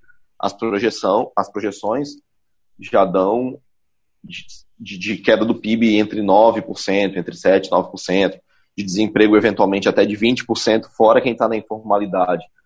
É, mas eu acho que nenhum cenário é pior do que o cenário atual, que é o de 40 mil mortes, né? E que tende a, a aumentar. Então eu realmente acho que essa base ela não vai, não vai ser sedimentada. Esses 23, 25% aí eles vão se manter, o que é preocupante porque já significa um segundo turno. Né? Isso, isso em voto já significa um segundo turno. O que eu acho que precisa acontecer é, de fato, a formação de uma frente. A gente não, tem várias figuras das quais a gente né, não votaria tendo outras opções, tem várias figuras que a gente critica. Contudo, é um mal menor, sabe? Acho mesmo que é preciso a formação de uma frente. Existe gente importante articulando, o próprio Dino é uma dessas figuras, o, o Ciro, né, em determinada medida. Acho que o posicionamento do PT é um posicionamento é, egocêntrico que prejudica, que prejudica o país, sabe? Concordo. E, e, é um cenário que pode colocar de novo o Brasil na mão de Bolsonaro. Se a eleição fosse hoje, Bolsonaro voltaria a ser presidente, né? É, eu concordo contigo e, e essa questão que você fala do PT, a forma como, como ele se comporta, é extremamente melindroso. Bem, a Isa, a Isa conseguiu voltar, arrumar ali a, as coisas dela? Eu, né? deu um erro aqui na internet dela, no, no áudio. Travada a imagem, imagem né? Uhum. A imagem, a imagem dela travada pra mim, não sei se... Pra mim também, pra mim também. É, né? E tá, tá também, também não tô conseguindo, conseguindo silenciar ela. Pronto, Pronto tirei, deixa, deixa eu mandar aqui pra ela. Pra ela entrar e sair de novo. Eu mandei, mandei mais, mais, mais. Quero pedir desculpa, a gente teve uma falha aí de conexão com a querida Isabelle. É, infelizmente, ela teve que deixar nossa sala de bate-papo. infelizmente. Mas eu prometo para vocês que no próximo episódio a gente volta com um episódio inteiro conversando com a Isabelle, que é extremamente importante esse bate-papo com ela. E ela é uma pessoa maravilhosa. Eu ia pedir para ela cantar, mas infelizmente a conexão caiu. Tá bom? Qualquer coisa até o final a gente pede pro Wesley cantar. Vamos continuar aqui? Eu e Wesley, vamos lá, Wesley, continuando aqui com o nosso bate-papo. É, essa, essa questão do, do nacional, eu acho que a gente pode fazer alguns prognósticos, ter algumas percepções, muitas opiniões subjetivas, como eu coloquei a minha, mas é algo que a gente infelizmente não consegue prever. Não dá. Não dá para prever. Se você me perguntasse há dois meses atrás se o Centrão se é, estaria com aliado ao Bolsonaro hoje, eu ia te dizer com toda certeza que não. Com base no próprio discurso político do Bolsonaro de dois meses Exatamente. atrás, Centrão. Né? Mas as coisas mudam aí, o pessoal diz que a política brasileira é que nem bumbum de neném, você nunca Cara... sabe a hora que vem alguma coisa. mas, mas, mas é, Renatinho, tu já acompanha há mais tempo que eu, assim, eu tenho começado há, há pouco tempo essa, essa observação, estudo das coisas, é, mas muda tudo muito rápido, né? Muito rápido, muito rápido. Assim. A ascensão e a queda de figuras é, é, é uma coisa realmente muito rápida, assim. E, e, qualquer prognóstico agora pode ser, tende a ser equivocado, né? É, eu acho é que vale. É irresponsável até fazer alguma é, Acho que assim, que é necessário fazer o trabalho de base, que foi o que Bolsonaro fez muito bem, né? Passou anos fazendo esse trabalho de base, baseado naquela transvolquice e naquela fala dele, naquele formato, mas que demonstrou ter resultado, assim, né? Eu acho que um trabalho é esse, um trabalho de base, e tem muita gente fazendo em determinado nível na rede, assim, as redes progressistas ainda são menores do que, do que as redes é, não vou dizer direitistas, porque eu não, acho que, eu não acho que seja problema ser de direita. Eu conheço muita gente decente, honesta e sensata de direita. Acho que o problema é, é ser é transtornado mesmo. Como né? a Isa falou ainda agora. Né? É, é ser extremista. extremista. É, Eles tem... fizeram isso com muita, muita eficiência, sabe? Lembra daquele episódio de Todo Mundo Odeia o Cris, que ele concorre a. Ele concorre a um cargo na escola Acho que presidente do Grêmio, né? É, e aí que ele disse que vai botar suco de uva nos bebedouros hoje, a galera quer votar nele por causa disso. É a base do Bolsonaro. A base do Bolsonaro quer votar no Bolsonaro não pelo que ele tem a apresentar, mas porque com o Bolsonaro, essa galera tem voz e vez.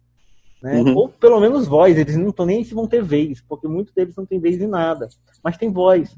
Né? Tem ali, eles se sentem representados pela, pelos que eles acham ser, ser minoria, na verdade, hoje é quem ganha destaque. Né? Essa galera, eles fazem zoadas, se for avaliar o histórico de todo mundo, dos principais, eles fazem zoadas sem, sem gerar barulho há bastante tempo. Mas com o Bolsonaro, eles tiveram essa visibilidade. E é isso que Sim. eles não querem perder. Isso significa os 27, 28, até 30% dessa galera, né? Porque os outros 70% estão divididos em quem apoia o PT, em quem apoia o Ciro, em quem apoia o, o Dória e o, o próprio Witzel.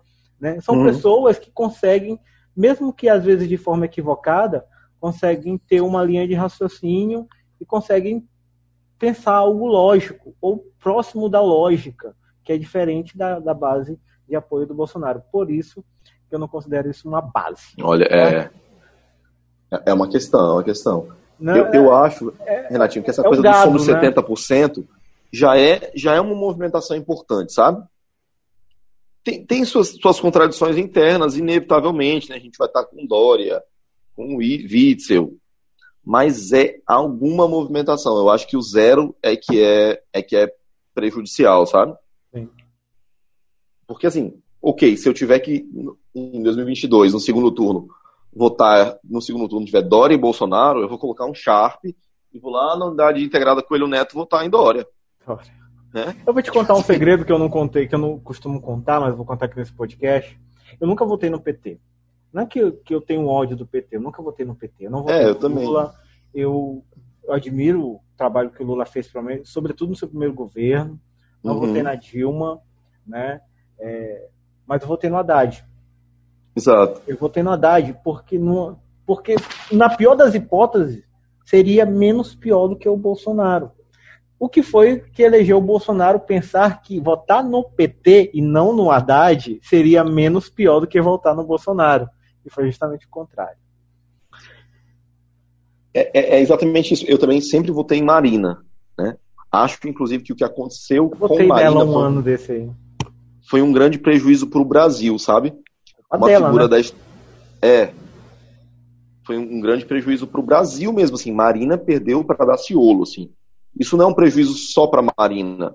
É em algum nível mas é um prejuízo para o país né? Ter uma, uma, uma, figura como Marina perder a estatura o capital político que ela perdeu né? E que foi de pessoas migrando por exemplo. Eu mesmo que sempre votei em Marina votei no primeiro turno no Ciro nessa tentativa eu minha irmã e várias outras pessoas que eu conheço que votavam nela votaram em Ciro no primeiro turno para tentar levá-lo para o segundo turno, né?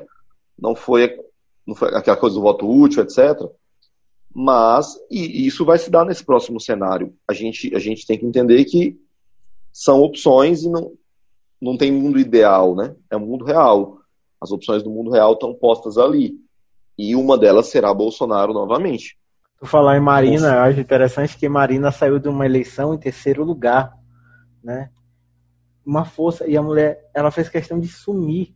Ela, ela não foi apagada, ela se apagou. Eu, eu, eu tenho uma raiva, eu tenho um rançozinho dela por causa É? disso. Eu gosto dela, eu, já, eu votei nela. Nesse, nesse terceiro lugar tem um voto meu lá, que foi para ela. E fico assim, cara, por que ela fez isso? Ela podia estar aqui. Nesse, nesse meio tempo, teve impeachment da Dilma, teve um monte de coisa. E ficou um monte de lacunas que foram ocupadas por esses reacionários, por essa galera aí, pelo, pelo Bolsonaro e sua trupe. Infelizmente é isso. Na adolescência, você tinha algumas restrições que são parte da cultura, né? Dessa cultura que, inclusive, a gente já mencionou. Mas, especialmente depois que eu comecei a trabalhar como músico, eu consegui me aproximar mais. Não, e hoje eu sou, tipo, apaixonado, né? Essa série de vídeos com a Tainara, por exemplo, surgiu no São João passado, assim. E, e Renato, a nossa história está contada ali, né? Existe uma importância de ter contato com isso para compreender a nossa própria história. Então, tipo, está contada não só na história que a manifestação passou, mas no próprio enredo da história. Né? Ah, Catirina e Pai Francisco que querem comer, é, Catirina está grávida quer comer a língua do boi, mas eles são dois negros que são subservientes a um senhor que é dono da terra, que é dono do engenho, que é dono do meio de produção, que é dono do meio de coerção também, que quando eles fogem são os capangas que vão atrás.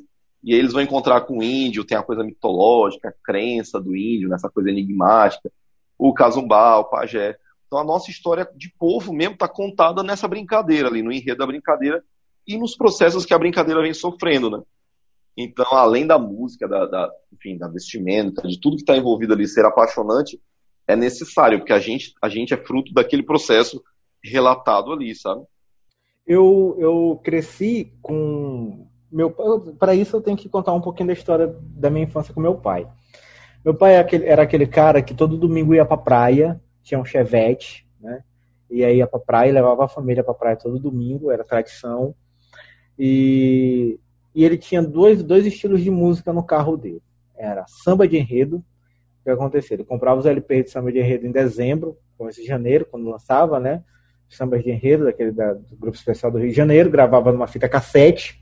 E eu, muito criança, eu lembro, eu tenho essas lembranças muito vagas, assim, eu não tenho memória idética, então é muito vaga. Então ele me colocava no colo e ficava ali na vitola, no disco, gravando as cassetes.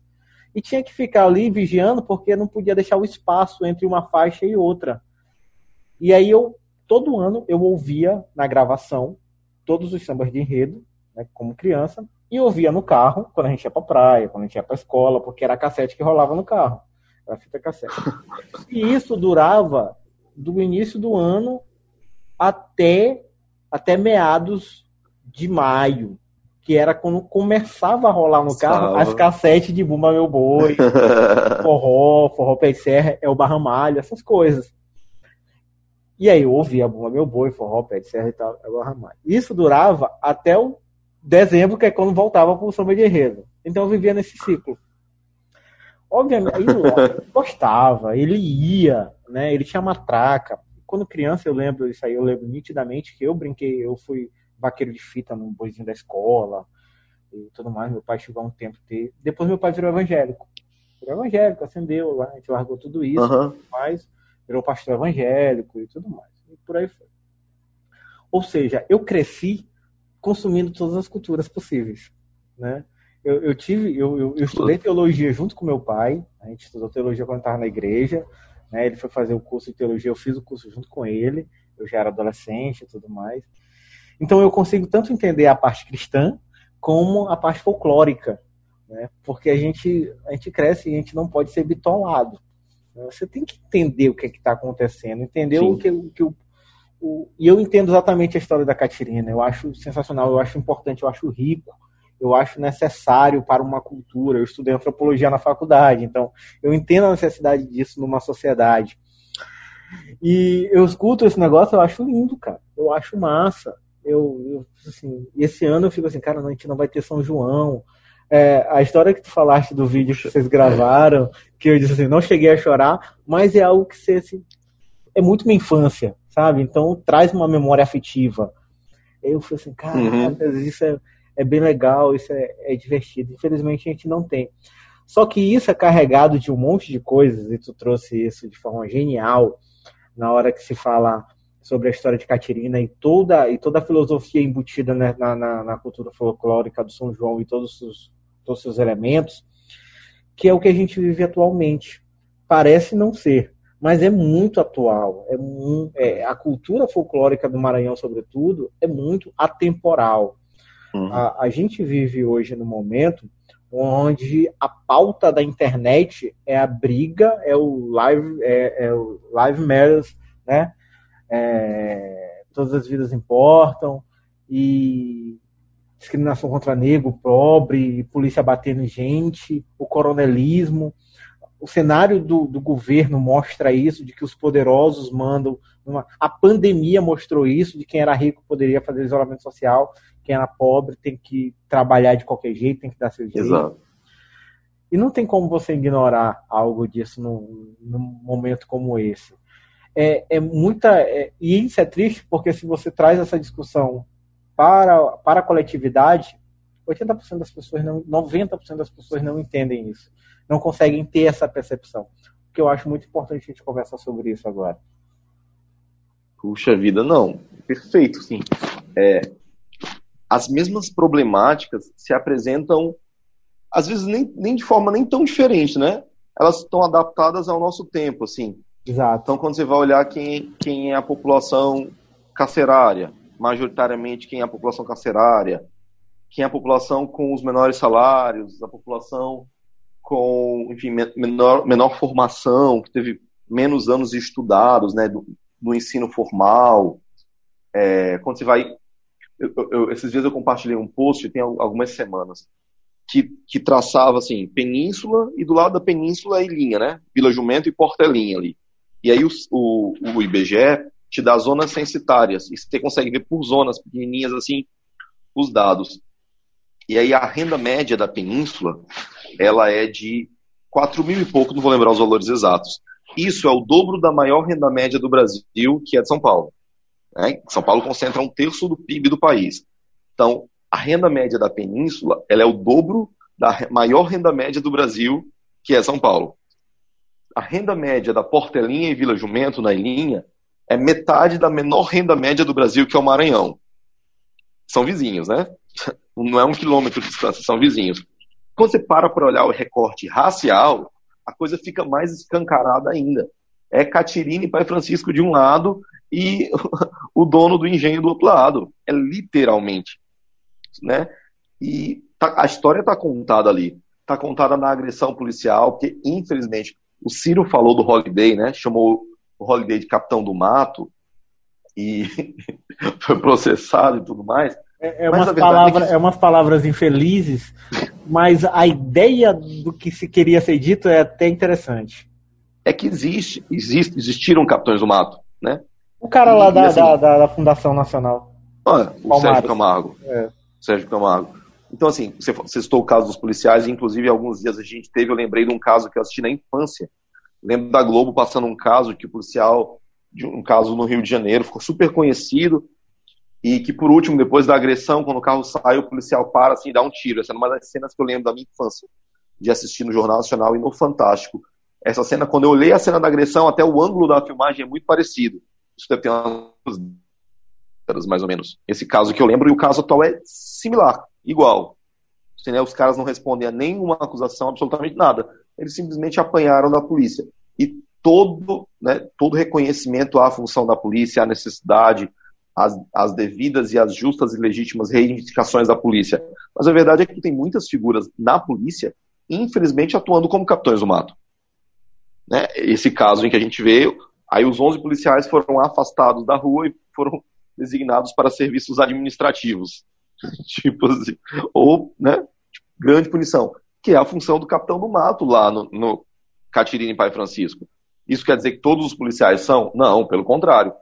Isso é muito provavelmente uma, uma pequena, um número muito pequeno. É exceção. Mas que, uma exceção, mas que acabam por desenhar, pela, por quão simbólico é esse ato, a cara da nossa polícia. Né? Então existem muitas coisas a serem reconstruídas nesse país desde a pauta da segurança pública, que a gente falou no bloco anterior, né, da necessidade do campo progressista conversar sobre isso, falar sobre isso.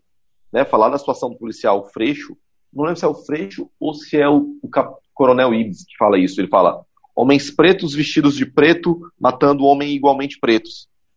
Né, quando você olha o recorte racial da polícia também, são vários Franciscos e Catirinas ali.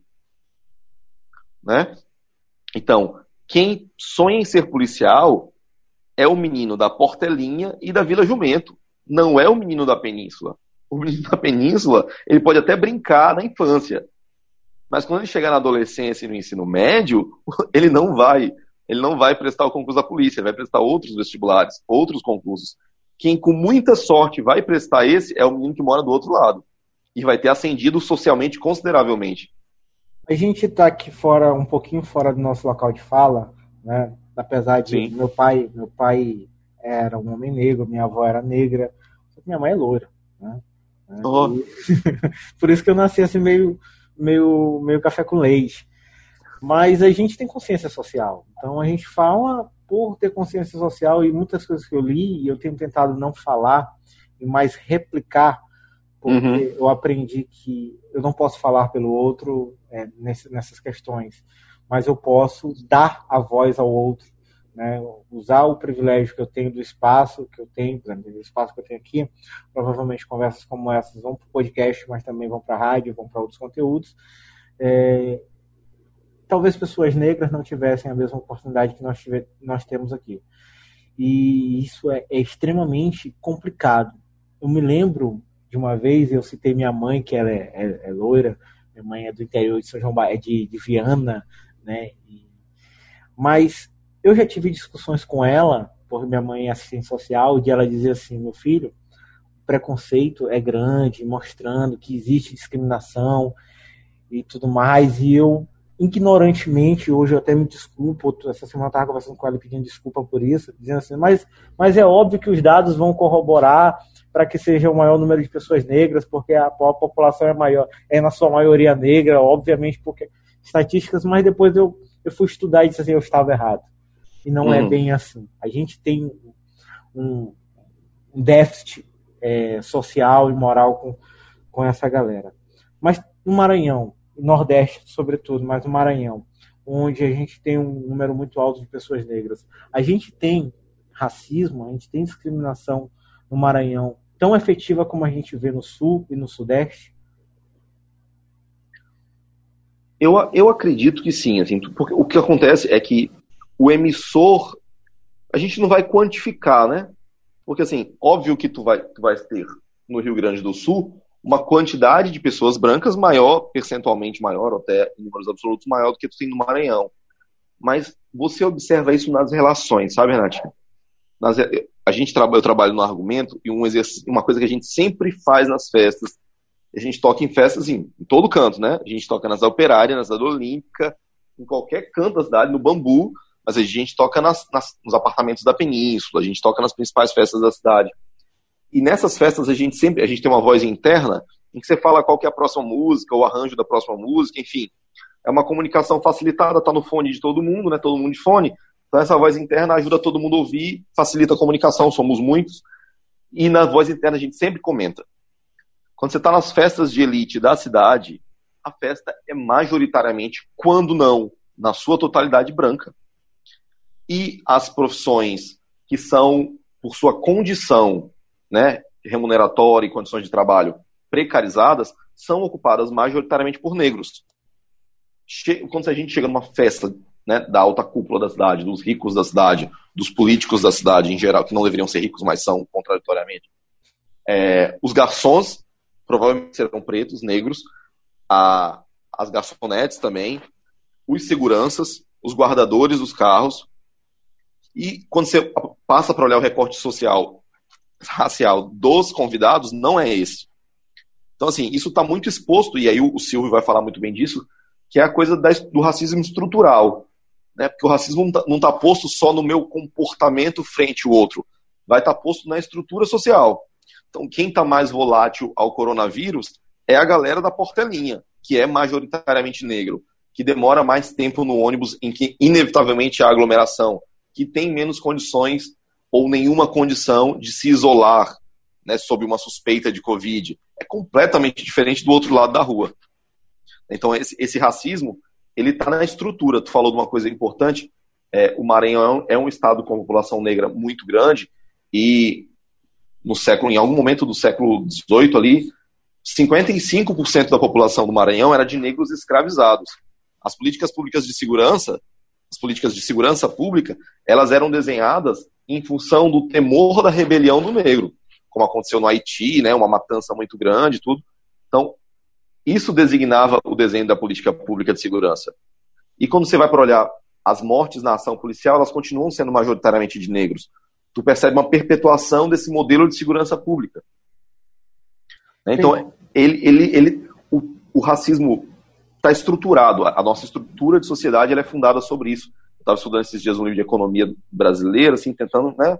Tenho tentado estudar muito economia, porque inclusive eu acho que o campo progressista precisa entrar nisso, porque a agenda social que a gente propõe tem que ser paga com alguma coisa e né, tem que ter dinheiro para pagar, não cai do céu.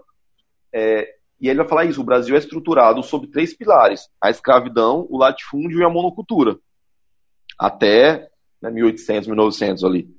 É interessante a gente discutir sobre essa questão do racismo, e tu traz um, um ponto interessante, porque ainda, e, e a maioria das pessoas acreditam que racismo é aquele ato direto, né, chamado uhum. de preta, de macaco, é, é excluí-la porque ela, você não pode entrar aqui, não te quero, não quero meu filho, minha filha brincando contigo ou com seu filho. Aquele, aquele, aquele aquele fator preconceituoso escancarado. E o racismo estrutural, ele tá, tá muito imposto aí. E aí eu me lembrei do outro dia que surgiram é, o perfil de pessoas que usavam cotas da universidade. Chegou a ver, né? né usando cotas da universidade.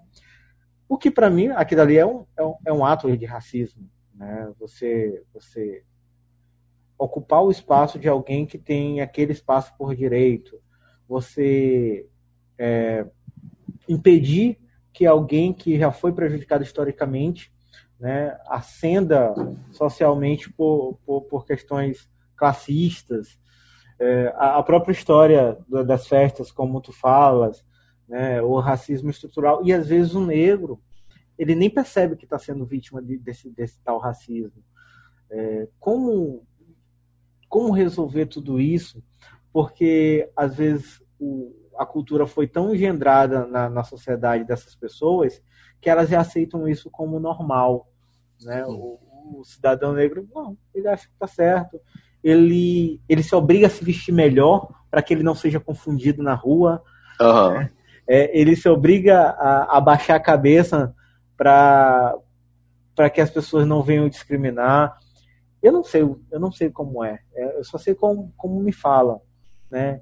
Eu, eu não consigo imaginar e eu nem tento porque não é o meu espaço. Mas sofrer esse tipo de preconceito deve ser extremamente doloroso. Vou te contar uma história, né? Eu não, uma vez eu namorava uma oh, namorada de novo, né?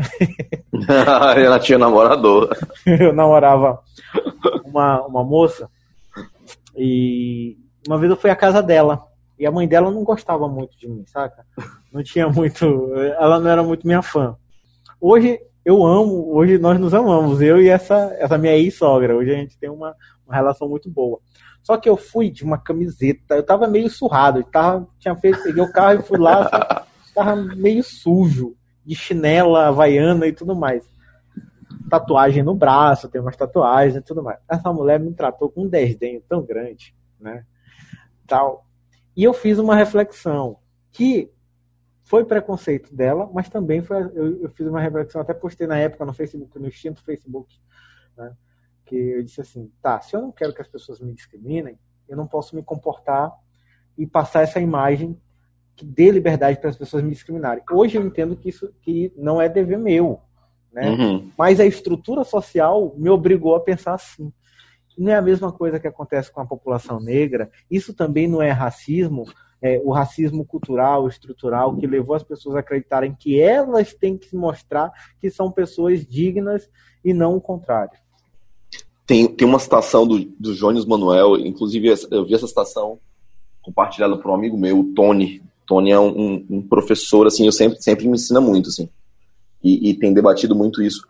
E essa citação do Jones que, que o Tony compartilhou fala que nenhum processo de dominação colonial, que inevitavelmente nos últimos, né, determinados séculos mais próximos foi escravocrata também, especialmente na África e nos países que receberam a, a população negra africana escravizada, é, não era somente subjugar pela força. Subjugar só pela força não funcionava. Eu precisava fazer aquele indivíduo, fazer crer que aquele indivíduo era inferior nos mais diversos aspectos. Né? A sua crença era inferior, então eu precisava catequizar aquele indivíduo, a sua cultura era inferior, a sua tecnologia, o seu poder bélico, os seus valores eram inferiores. Então, os processos de dominação eles se davam também por subjugar outros aspectos que não somente o aspecto físico, não era somente pela força. Se fosse no momento em que o Maranhão tinha 55% da sua população de negros escravizados, eles por obviedade se libertariam, né? Afinal, o outro lado era 45 e do lado de cá era 55. Mas não era só, não era só o quantitativo, não era só a força. Existe esse aspecto cultural, como tu falou. Então, a necessidade de se vestir melhor para ser aceito, a necessidade de ter um cabelo. O meu cabelo, ele é assim, aquele tá cortadinho, né? Mas quando ele, ele, ele cresce, ele é aquele montão, é um cabelo de perfil, né? Da população negra, assim, é um cabelo bem encaracolado e tudo. Eu fazia dread, fazia as coisas. E, e, tu percebe um comportamento em relação a isso. A época do cabelo foi a época que eu fazia direito. E eu lembro de uma senhora, falou, meu filho, você tem como se comportar como estudante de direito. Então existe é um perfil do estudante de direito, assim. Mas é perfeito o que tu falou. Na verdade, quando as populações negras vinham da África para o Brasil escravizadas, né, nos navios negreiros, um dos atos feitos aqui para quebrar uma eventual resistência eram separar as populações que fossem comuns, de uma mesma região, de um mesmo dialeto. Então eles eram separados entre si. Então quem era banto, quem era de outras etnias, você separava porque você quebrava o vínculo cultural, o vínculo afetivo, pai separado de filho, separado de mãe. Imagina, vou escravizado daqui, sou separado da minha irmã, sou separado da minha mãe. Né? A, a, a minha eventual força de reação já é muito menor. Sou alocado com outras pessoas igualmente escravizadas que não falam a mesma língua que eu, ou que temos até diferenças, né? que temos, enfim, conflitos bélicos. Ali somos de tribo, tribos que disputavam espaço, território, enfim. Então você separa os grupos que são iguais e aloca ali, você desestrutura culturalmente, você desestrutura eventual resistência física, você desestrutura de várias formas. Então essa também era um dos mecanismos de dominação, que não somente o físico, porque se fosse só o físico, em muitos momentos a população negra escravizada era quantitativamente maior do que a população escravizadora. É, mas aí é uma discussão que eu me lembro quando eu era moleque eu fazia, já que somos maiorias, porque não lutamos e nos se apoderamos do poder? É, então, eu acho que essa dominação cultural tem relação com isso, Renatinho. Vou dar um exemplo. Eu tenho estudado há alguns anos e pretendo concorrer, né? Em uma das eleições. Quando você conta isso para as pessoas que te conhecem, que conhecem sua história de vida, muitos acham, muitos acham muito legal puxa, mas é isso, tem que fazer tal. Mas tem gente que fala, tem certeza, olha, é caro, e é caro, não, é, não, não é uma inverdade, é difícil, não é pra gente, sabe? Esse povo tal. Existe uma penumbra, uma, uma, uma áurea ali de que a política é para determinadas castas, para determinados níveis, mas você vai se envolver com isso. Isso é uma forma de dominação. Porque se todos compreendêssemos que aqueles espaços devem ser ocupados por todas as pessoas, a, a configuração daqueles espaços provavelmente seriam diferentes. No final das contas, a gente vê muito isso. Olha, tem que chegar de carrão na comunidade. Você vê muita gente falando isso, né? Não, tem que chegar com um carro legal na comunidade. Imagina, você vai chegar num carro popular, a população quer ver o cara que chega de Hilux, o cara que chega, né? Então, existe essa dominação cultural imposta, assim, né? Ah, o candidato bom, o candidato que ganha, é o candidato que chega de carrão, é o candidato que chega de paletó, não é o candidato que é meu vizinho e que passam pelas mesmas dificuldades que eu. Então existem, existem mecanismos de dominação aí que perpassam a dominação física. Hoje a gente não tem mais, né? Essa dominação física que me é. impõe a viver nessa condição. Ela me impõe de outras formas. Né? Pelo, pelo acesso precarizado à educação, à saúde, ao transporte público. De outras formas, essa dominação está posta aí nas pessoas, né? nos a indivíduos. Gente, a gente está vendo ao longo do tempo, é, vários, em períodos a gente tem esses movimentos é, e esses espaços de tempos entre um movimento e outro têm diminuído ao longo desse mesmo tempo. Né? É, a gente tinha década de 60 e depois década de 90 e agora é rotineiro. Já teve muita evolução, mas esse que a gente está vendo movimentação no mundo inteiro, né, como o, o, o Live Matters, a história do George Floyd, e uhum. todo, incluindo, aí vem, soma com a violência policial. A gente falou lá no início né, que uh, todos esses problemas que estão tá acontecendo no mundo, e sobretudo no Brasil, eles são parasitários, né? Eles se emprenham um no outro e você perde a, a noção de onde um terminou e o outro. Eles são transversais, né? É, e, cara, e tu acha que a gente consegue encontrar, a gente vai, a gente está mais perto de um momento de harmonia, de equidade mesmo, social? Rapaz. A tua cara, ainda bem que a galera não viu. Ouve, mas a tua cara respondeu um monte de coisa. Respondeu. É tenta traduzir então, palavras. É, deixa eu contar. Essa história eu gosto muito. Assim, um dos meus livros prediletos é a biografia do Luther King, né? É sensacional, cara. É, e aí no finalzinho ele, ele tem, tem um texto dele que fala sobre sonhos.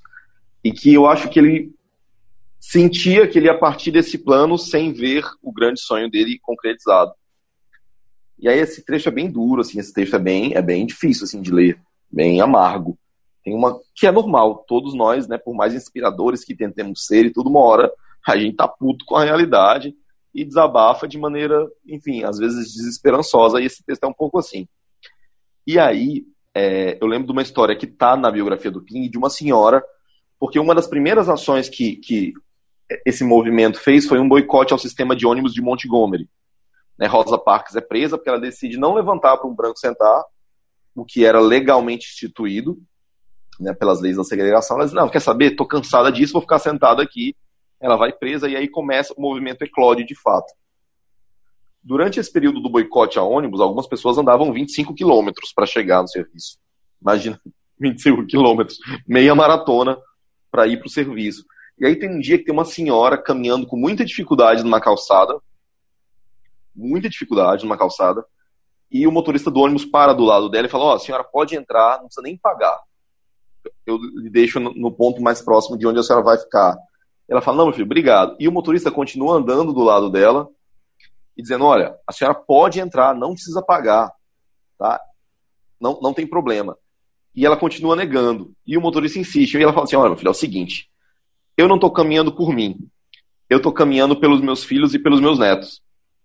E esse foi um texto que para mim foi muito simbólico, assim, quando eu li isso, porque essa ciência de que essas questões não vão ser resolvidas agora, né? a ver, grande verdade é essa, muito provavelmente, Renatinho, eu e você, por mais que nós tenhamos muitas décadas de vida, muitas das questões pelas quais a gente luta, estuda, debate, se preocupa, não serão resolvidas nessa nossa existência, nesse plano aqui. E eu, eu acho que é bem isso, sabe? Eu não estou caminhando por mim, eu estou caminhando pelos meus filhos, pelos meus netos. Na década de 70, 50% dos brasileiros não tinham sequer acesso à escola. Mesmo a escola pública era coisa de rico. Hoje, mais ou menos 98% dos jovens estão na escola. A escola ainda é muito ruim. A gente vai resolver isso. Mas a gente conseguiu, em, grande parte, né, quase na sua totalidade, resolver a questão do acesso. Mas aí tu bota isso. 50 anos de história, né? É. É, é assim, é assim, infelizmente tem sido lento, mas tem sido temos avançado. Então, a primeira coisa é essa tomada de ciência que essas evoluções são muito lentas. São realmente muito lentas. E isso não é para desanimar, isso é, na verdade, para compreender que você é só uma pecinha nesse gigantesco tabuleiro. Né? Então, essa construção tem que ser feita, tem que ser começada, assim. Né? Se você não fizer, isso gera um vácuo, esse vácuo. Não existe vácuo, na verdade, né? Ele sempre vai ser ocupado por alguém, os espaços sempre serão ocupados mas são construções necessárias. Então, se você não fizer, é, a força contrária vai, vai ganhando espaço aí, seja o racismo estrutural, seja o feminicídio, sejam os, os diversas formas de preconceito, a desigualdade. Então, eu acho mesmo que, que é ter, ter a consciência de que eu não estou caminhando só por mim. Eu estou caminhando pelos meus filhos, pelos meus netos, pelos meus tataranetos, mesmo não tendo nem filhos ainda, sabe? É, sensacional, meu querido. Eu fico eu fico lisonjeado por ter essa conversa contigo E a gente vai marcar uma outra conversa com. Eu até tinha falado, deixa eu mandar aqui um abraço para alguns amigos, né? E, e, a Tailane, não sei se você conhece a Tailane, é uma advogada negra, linda. Ela é tua fã. Outro dia eu disse assim: não, a gente vai gravar um, uma conversa eu vou chamar o Wesley. Wesley do argumento, eu sou fã dele. Ô, oh, gente! ah, eu sei quem é! Eu sei quem é. Nós somos amigos de Instagram, mas a gente, a gente se conhece pessoalmente já. Aí, aí eu vou chamar ela para essa conversa. É, por, por favor. E é isso aí. De toda forma, meu querido, a gente foi aqui quase uma hora e meia de conversa. Foi. Foram três, três blocos grandes. Três blocos grandes. E a gente não consegue falar tudo que a gente quer, né?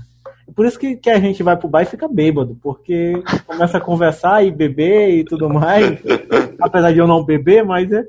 eu também não bebo, Natinho. Eu também não bebo. Sou muito criticado por isso. As pessoas nem criticam mais, mas toda forma. Mas não desencorajo quem bebe e quem gosta. Sim. Eu acho até importante, se você bebe, é importante você beber lá sua cerveja, socializar, tudo com prudência, é óbvio. O Brasil está obrigando as pessoas a beberem, né? Eu, eu, não bebo, eu tenho. Vai fazer quase três anos que eu, que eu parei de beber é. com frequência. Sabe o que eu faço às vezes? Uma vez ou outra, a cada, a cada equinócio, sei lá, eu alinhamento dos planetas, aí eu compro uma, uma cerveja daquelas artesanais, que tem muito sabor, para é. harmonizar é. com alguma comida que eu estou fazendo.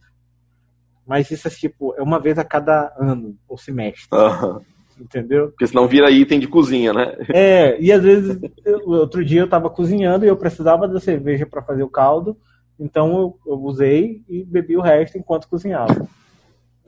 Hoje eu já acho amargo. É, é estratégia.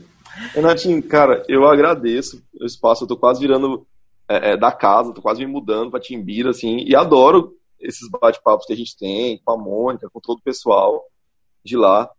Acho que são importantes, assim, essa, dar esse espaço para que as pessoas compartilhem suas contradições, seus pensamentos, suas atuações, é, é extremamente necessário. E aí sou muito grato por ser uma dessas pessoas que tem sido convidadas para falar, para compartilhar. É, como eu disse no começo, né, quem dá a cara inevitavelmente leva seus tapas e é preciso ter ciência disso.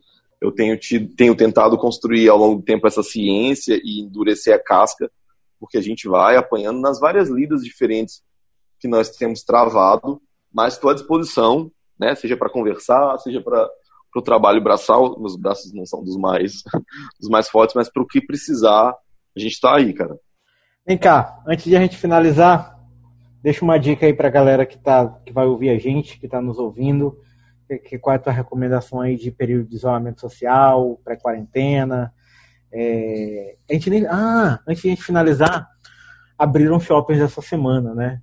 E tem, uma, né, tem um negócio aí de retorno gradativo. O que, é que tu acha disso, cara? Eu acho que, assim, tudo é muito, é muito complexo, né, Renatinho? Assim, existem, existem questões que eu acho que, por não terem sido resolvidas em nível federal, desaguam em problemáticas nas vidas de todo mundo, inclusive dos governantes das outras esferas. É, existe o risco de recessão e haverá uma recessão muito severa, eu compreendo completamente, não tenho o lugar de fala, mas compreendo o desespero dos lojistas, dos empresários pequenos, médios, grandes.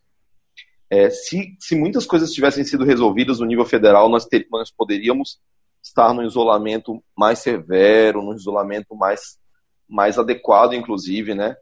Com auxílio às empresas para que elas pudessem manter as pessoas empregadas, que isso é importante, mas também guardadas em casa, e assim, temos o mundo real e o mundo ideal. O mundo real é que as coisas estão sendo reabertas, que está havendo uma naturalização da morte, que eu acho que isso é o mais complexo em tudo isso.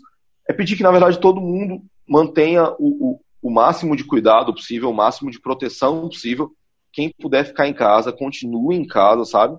Não vá passear no shopping, não. Teve uma propaganda aí, né? Venha matar a saudade. Não, não vá matar a saudade.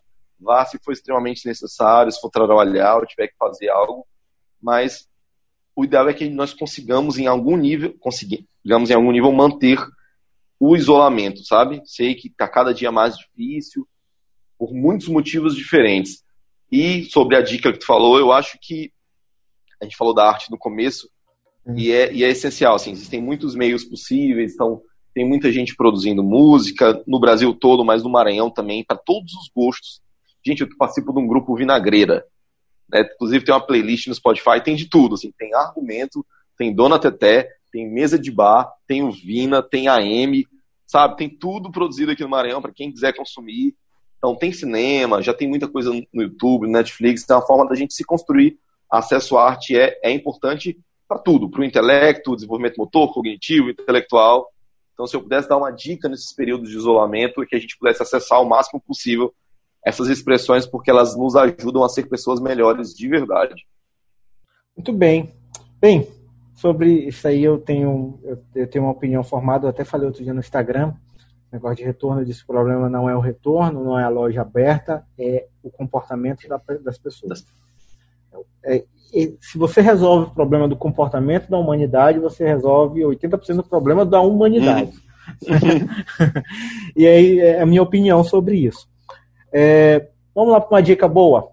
Baseado nessa nossa conversa, eu, eu gosto muito de filme, eu já falei aqui, né, eu sou, sou cinéfilo, e nesse período eu tenho assistido muito filme, tenho reassistido outros filmes. Aproveito aqui que eu estou com minha esposa, eu apresento alguns filmes para ela, ela também, ela não era cinéfila, agora ela está aprendendo e tal. E tem coisas que a gente usa para esvaziar e tem coisas que a gente usa para aprender. Né? Tanto nos filmes e séries eu faço isso. É, para ela, eu botei ela para assistir os três novos filmes da série Jornada nas Estrelas, de Star Trek.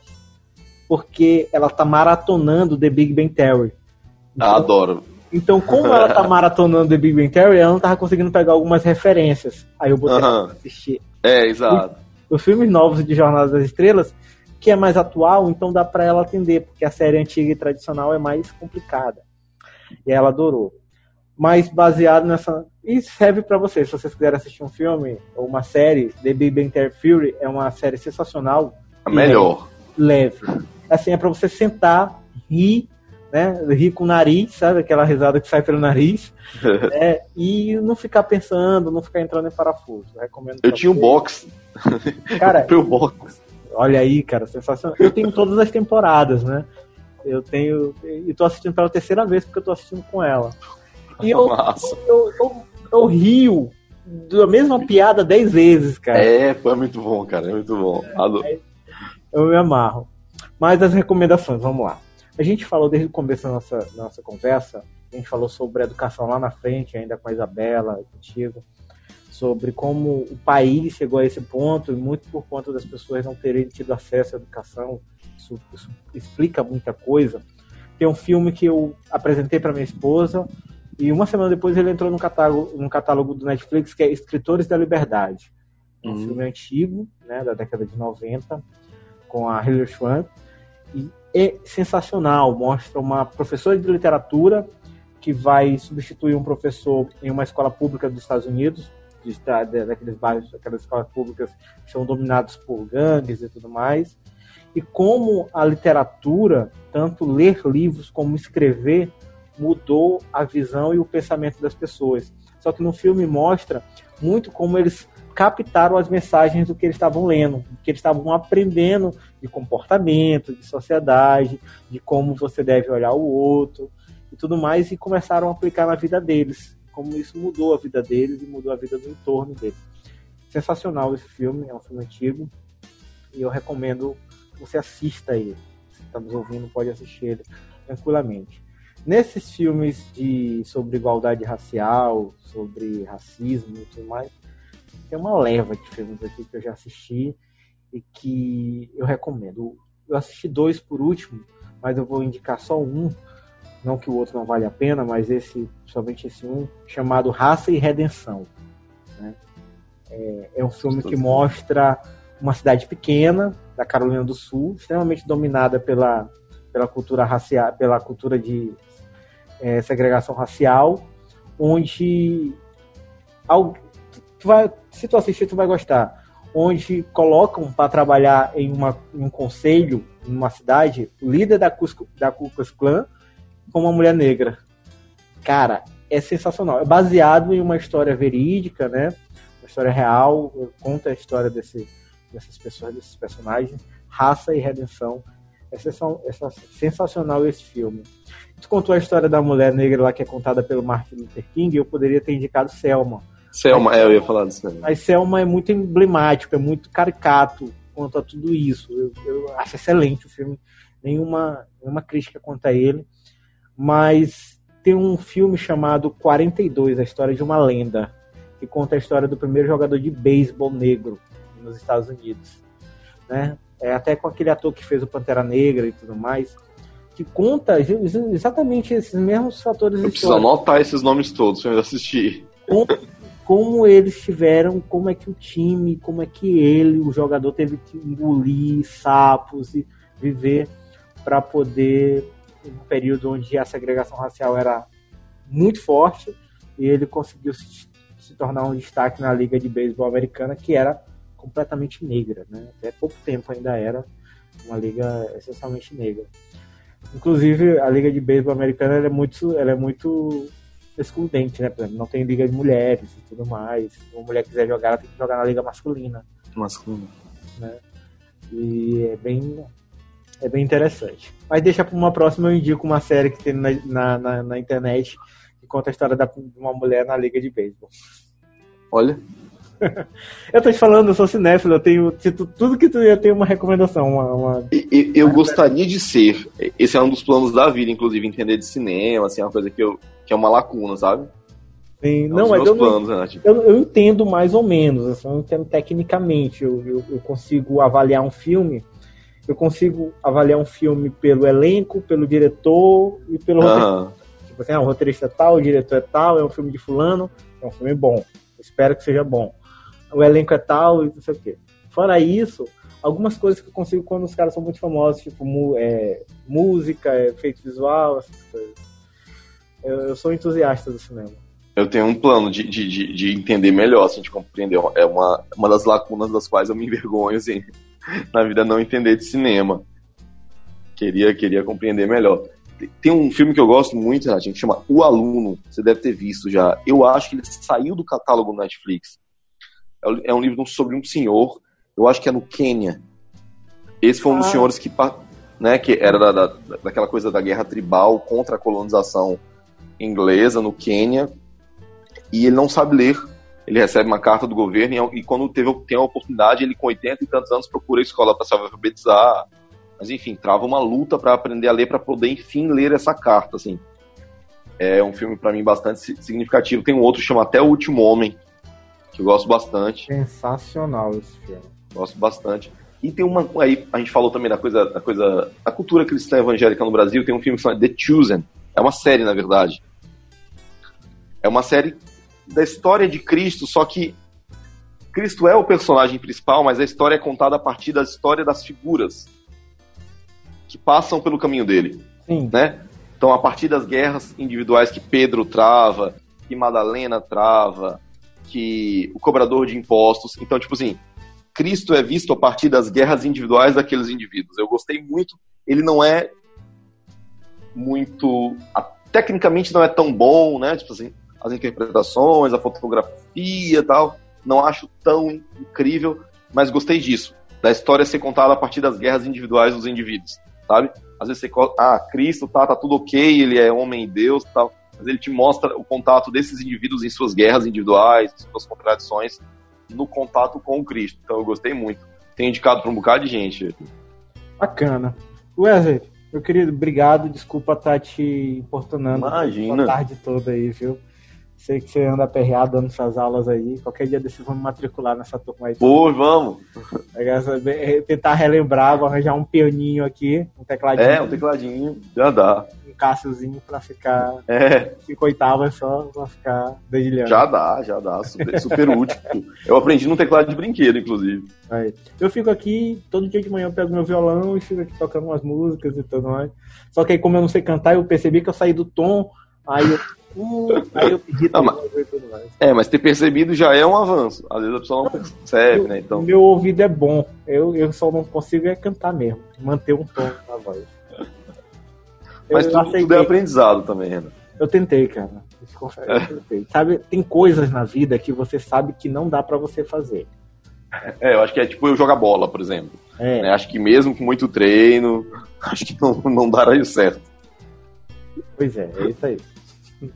Wesley, meu querido, obrigado, cara. Até a próxima, viu, meu irmão? Valeu, Renato, valeu, obrigado. Qualquer coisa, tamo aí. Obrigado a todo mundo que ouviu e, e eventualmente compartilhou a, o podcast, a entrevista. Estamos aqui para conversar, enfim. Ninguém é dono da verdade, cada um tá jogando uma centelinha ali e que esse negócio pegue fogo e a gente consiga. Os meus filhos, os meus netos, os tataranetos vejam um Brasil melhor. É isso aí, meu querido. Um abraço, meu irmão. Valeu. com Deus. Beijo. Bem, quero agradecer a audiência de vocês, você que ouviu até agora, muito obrigado, né? Você mora no meu coração, numa cadeira de balanço, com o controle da TV, né? E com toda a liberdade do mundo. Geladeira cheia para você, tá beleza, meu querido? Obrigado pela audiência de todos. Aproveitando que você já tá aqui, volta nos episódios anteriores, dá uma conferida lá, ouve a gente, deixa aí a sua crítica, a sua sugestão e a gente vai tentar te acompanhar e fazer aquilo que deseja o seu coração com maior amor e carinho, tá bom? Um abraço a todos e até a próxima.